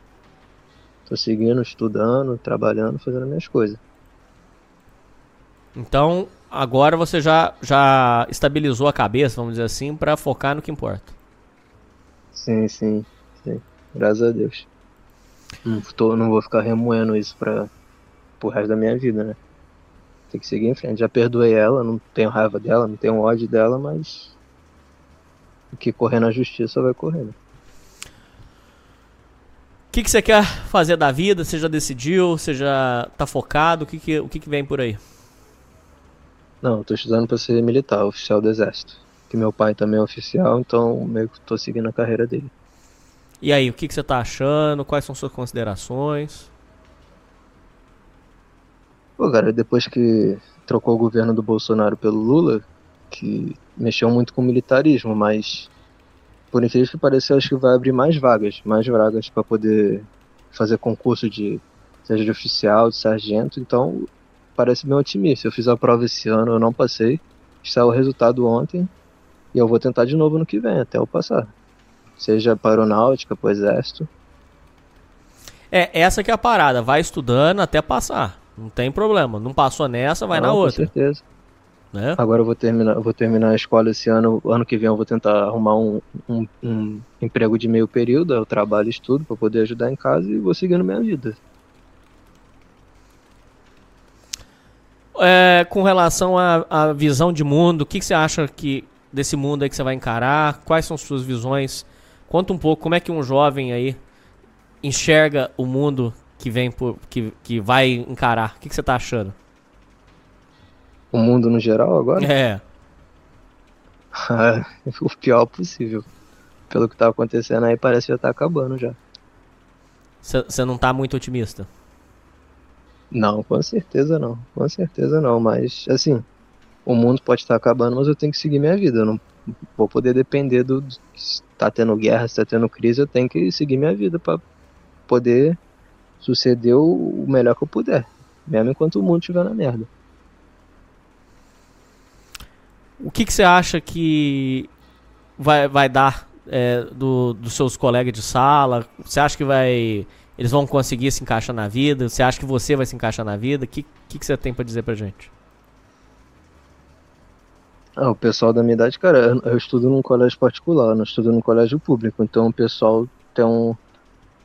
Assim, a cabeça tá um pouquinho mais no lugar do que dos outros, mas os meus amigos no que ficam no meu meio, com certeza eles vão se suceder na vida, cara, porque o tanto que a gente vê que a gente estuda, que a gente se dedica para fazer as coisas, não é um pessoal vagabundo, sabe? É um pessoal que vai atingir alguma coisa na vida. Mas com certeza tem um pessoal lá, tipo essa garota que, pô, só quer usar droga, só quer saber de putaria e, cara, vai ser perda total. Porque se não arrumar, não pegar um diploma bom aí pra, pra estudar, cara, pra trabalhar, sinto muito, mas tá difícil as coisas. E mesmo, ô Leandro, mesmo quando você estiver lá dentro, não se acomoda. Já vê Não, coisa pra claro crescer, sempre, né? Sempre vê crescimento, porque você já vai pra cima. Claro, claro. Tô focado em fazer isso aí, arrumar esse emprego de. Se, eu, se por acaso eu não, não conseguir ser oficial, bota pra sargento mesmo e vai tocando a vida, vai tentando galgar lá. Nunca conformar, é viu? isso. Não, não, com certeza não. Hoje em dia não dá pra se conformar com nada. Se se qualquer mole que tu der já era. Leandro, como é que foi a história das duas reprovações que você teve na escola, por favor? Cara, a primeira foi no nono ano, eu estudava no colégio militar, que tem aqui no Rio. Eu tinha acabado de sair do colégio público, então eu tive essa mudança muito radical, de colégio de colégio público aqui do Rio, estadual, tudo que é tudo ferrado, como é, como todo mundo já sabe como é que o colégio público, e fui para um colégio que era de um nível mais alto, que é o colégio militar. Então chegando lá, eu não sabia nada, não sabia nem dividir direito e, e me fudi lá. Então quer dizer o seguinte, que a matéria era muito puxada e você não deu conta. Pô, era outro, era outro nível, porque eu tava acostumado só chegando na escola, não foi porra nenhuma. Eu sei, eu sei. Aí chegando lá, eu tinha que estudar, fazer. Tinha que estudar mesmo, né? Aí que eu me ferrei. Eu demorei um pouquinho pra pegar o, o jeito da coisa. Aí eu acabei repetindo um ano. Ô, Leandro, muitos ouvintes não entendem isso. Eu tenho essa plena visão. Eu tenho essa. Eu, eu entendo plenamente isso que você narrou. É, eu conheço tanto escola particular quanto escola pública. É, aquele filósofo da rua, Eduardo Marinho, ele fala que o que a- o Estado faz com, com o povo, com essas escolas, é um maior crime social. Eu tendo a concordar com ele no quê? Eu explico. Cara, o, o maluco da escola pública, ele vive um mundo que é totalmente diferente do mundo da escola é, é, particular ou, ou colégio militar. Cara, aquele negócio de entrar na sala e faz uma atividade meia, meia, meia boca, entrega lá pra ganhar visto. Cara, escola particular não tem nada disso, cara. É matéria é bruta, conteúdo brabo passando e não tem conversa, cara. E reprova. E, quer dizer, são mundos totalmente diferentes, né, Leandro? Sim, eu, eu fui jogado de um pro outro, né? De um, de um extremo pro outro, que eu tava acostumado só chegar na sala, fazer porra nenhuma, só ficar conversando. Aí a professora pedia pra gente copiar uma parte do livro lá e, e liberava a gente. Liberava 30 minutos mais cedo. Eu fui disso pra um colégio que é totalmente assim, linha dura, né? Com estudo, matéria, eu me ferrei totalmente. Teve um choque de realidade muito grande. E pra eu conseguir me recuperar foi muito difícil. Muito difícil mesmo. Então, quer dizer, pra você o choque foi muito grande. Sim. E quando eu tinha conseguido me recuperar, já tava estudando, tava, tava na linha. Aí veio a pandemia. Aí que acabou tudo mesmo. Porque voltou a ser, a- foi pra ser aula online, aí acabou com com qualquer disciplina que eu tinha. Aí voltou a ser pior que escola pública, porque agora nem saía de casa, ficava só colando. Que todo mundo que estudou durante a pandemia fez isso. Ninguém es- estudou, todo mundo viu no Google a resposta e foi fazer outra coisa. Então acho que isso acabou comigo e com muita gente. Bom, meu irmão, essa foi a primeira reprovação. A segunda, como é que foi? Foi em 2021, foi quando tava voltando. Tava voltando às aulas já. Tava começando a fechar. Tava começando a abrir né, os comércios, a escola, então voltou a escola assim, meia boca. Voltou, quem quisesse ficar em casa ficava. Eu decidi voltar pra escola porque não tava aguentando mais ficar em casa. Não tinha interação social, não tinha nada, então eu meio que precisava sair um pouco, né? Então eu decidi voltar pra escola. Só que nesse ano eu me envolvi com muita coisa errada. Então meio que eu me desviei totalmente do caminho estudar qualquer coisa. Não queria mais saber de aula, queria só vadiar e usar droga, beber, então acabou que eu me perdi no esse ano. Bom, essas reprovações, pra você, você leva na boa, você fica meio chateado, como é que é? Cara, eu levo na boa, porque eu ainda tenho 19 anos, então é uma idade que ainda tá no, no nível ali do ensino médio, que agora vai até o quarto ano. Eu tô, esse, esse ano agora é o último que vai ter até o terceiro, a partir do ano que vem já vai ter quarto ano do ensino médio. Então, eu vou terminar esse ano e vou viver a minha vida, mas se eu terminar, se eu tivesse terminado com 17 anos, que era o previsto para eu fazer, eu, eu provavelmente estaria na mesma situação, porque eu ainda tá tentando fazer a prova para ser militar e não ia, ter, não ia mudar muita coisa, eu acho. Então, meio que você já entendeu que tudo foi um processo. Ah, com certeza. Se eu for ficar pensando tudo nas, nas coisas ruins que aconteceu comigo, já- eu já, assim, já perdoei quem eu tinha que perdoar, já, já racionalizei os meus erros e seguindo em frente agora. Sem olhar pra trás. Tá. É, eu quero saber de você se você tá tendo acompanhamento psicológico, se for oferecido pela escola é, acompanhamento psicológico, conta pra gente como é que tá e se a menina também recebeu é, é, é, é, acompanhamento. Não, a escola, na minha opinião, a escola foi bem assim. Não fez o que ela tinha que fazer, porque foi uma situação muito séria e a escola meio que cagou, assim, né? Deu uma, um- uma suspensão lá pra ela, perguntou se eu tava tudo bem, deu um tapinha nas costas e acabou. Então, pela escola não, mas é, eu, que eu sou dependente de militar, então eu tenho acesso ao ps- psicólogo e psiquiatra do exército. Então eu eu consegui marcar umas consultas, conversei lá, até peguei um remédio, que eu tava com dificuldade de dormir, então eu peguei lá um remédio levinho para poder dormir, mas procurando assim alguém para para desabafar alguma coisa não. Eu por enquanto não. O psicólogo do, do exército foi bom? Foi bacana? Foi, foi. Porque meu pai trabalha lá no. Meu pai trabalha aqui no hospital do, do exército aqui do Rio. Então meio que ele conhece todo mundo lá, então fui muito bem tratado lá, bem acompanhado. Meu irmão, pra fechar, eu preciso saber de você. Conte pra nós.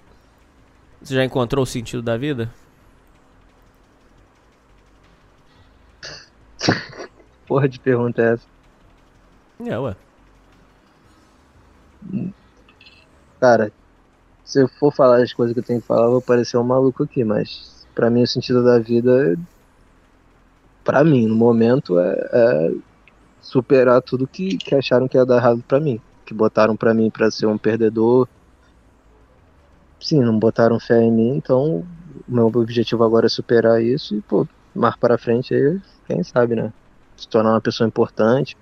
Na minha opinião, tá chegando tempos difíceis, cada crise aí que vai vir, econômica, essa guerra aí que tá tendo, então eu acho que se, se a pessoa tiver boas intenções, ela pode se destacar nesses momentos difíceis que vão vir. Mas, é- é é- mas não ficou claro assim. o- você enxerga que o sentido é o quê? É, é a sua conquista? Não, a minha não, porque eu sou só um indivíduo. Eu acho que o sentido mesmo é primeiramente, viver pelo que a Bíblia fala, né? Seguir os caminhos, mas ser alguma coisa a mais, não, não, não continuar só no, na, me- no, na mediocridade. Ser diferente. Eu Acho que é isso. Mas e quem gosta da mediocridade? E como é que faz?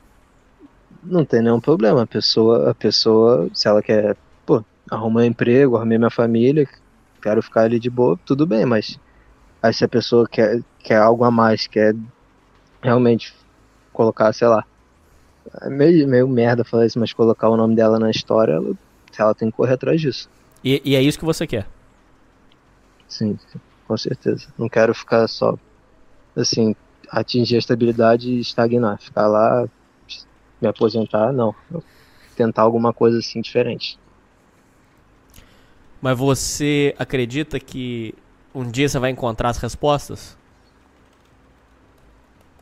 Talvez só quando eu morrer, mas até lá eu vou procurando. Mas, mas uma coisa que não, não ficou muito clara, você tem desespero pelas respostas ou não? Não, com certeza não. Eu tenho 19 anos. Que resposta que eu vou encontrar agora? Acho que minha, minha cabeça não tá nem desenvolvida ainda. Tem que ir vivendo a vida, porque muito da vida é experiência. Igual essa experiência que aconteceu assim comigo, eu tirei muita coisa dela. Boa, coisas boas, coisas ruins, mas quem sabe o que vai acontecer amanhã? Vai acontecer algo pior ainda, e eu não sei. Então até lá eu tenho que só ir coletando experiência e vivendo a vida. Você tem sede de viver? De ser feliz? Acho. Sede de viver, não sei. Porque eu. Por causa daquela minha situação, eu fiquei meio. meio pancada da, das emoções, tudo de errado que eu fiz. Não, não a situação da garota, aquela outra situação que eu comentei contigo, mas. Por, ah, acho que no, no momento agora meu maior objetivo é ficar sóbrio de qualquer tipo de substância. Ficar longe de, de vício, em geral. Com certeza, porque isso, isso aí é uma, uma prisão que se eu, se eu me afundar um pouco mais, eu acho que eu não consigo sair nunca mais. Então eu tenho, tô tomando muito cuidado pra não cair nessa. Eu, eu converso bastante com, com o Elis no Telegram, que eu, eu, assisto o, o. Eu escuto o podcast dele desde que começou, então a gente vai trocando essa ideia lá.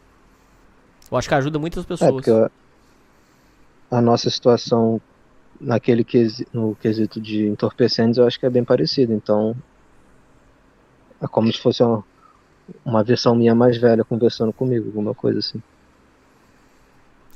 Pra eu não cometer os mesmos erros que ele cometeu. Você, você acredita que você é feliz?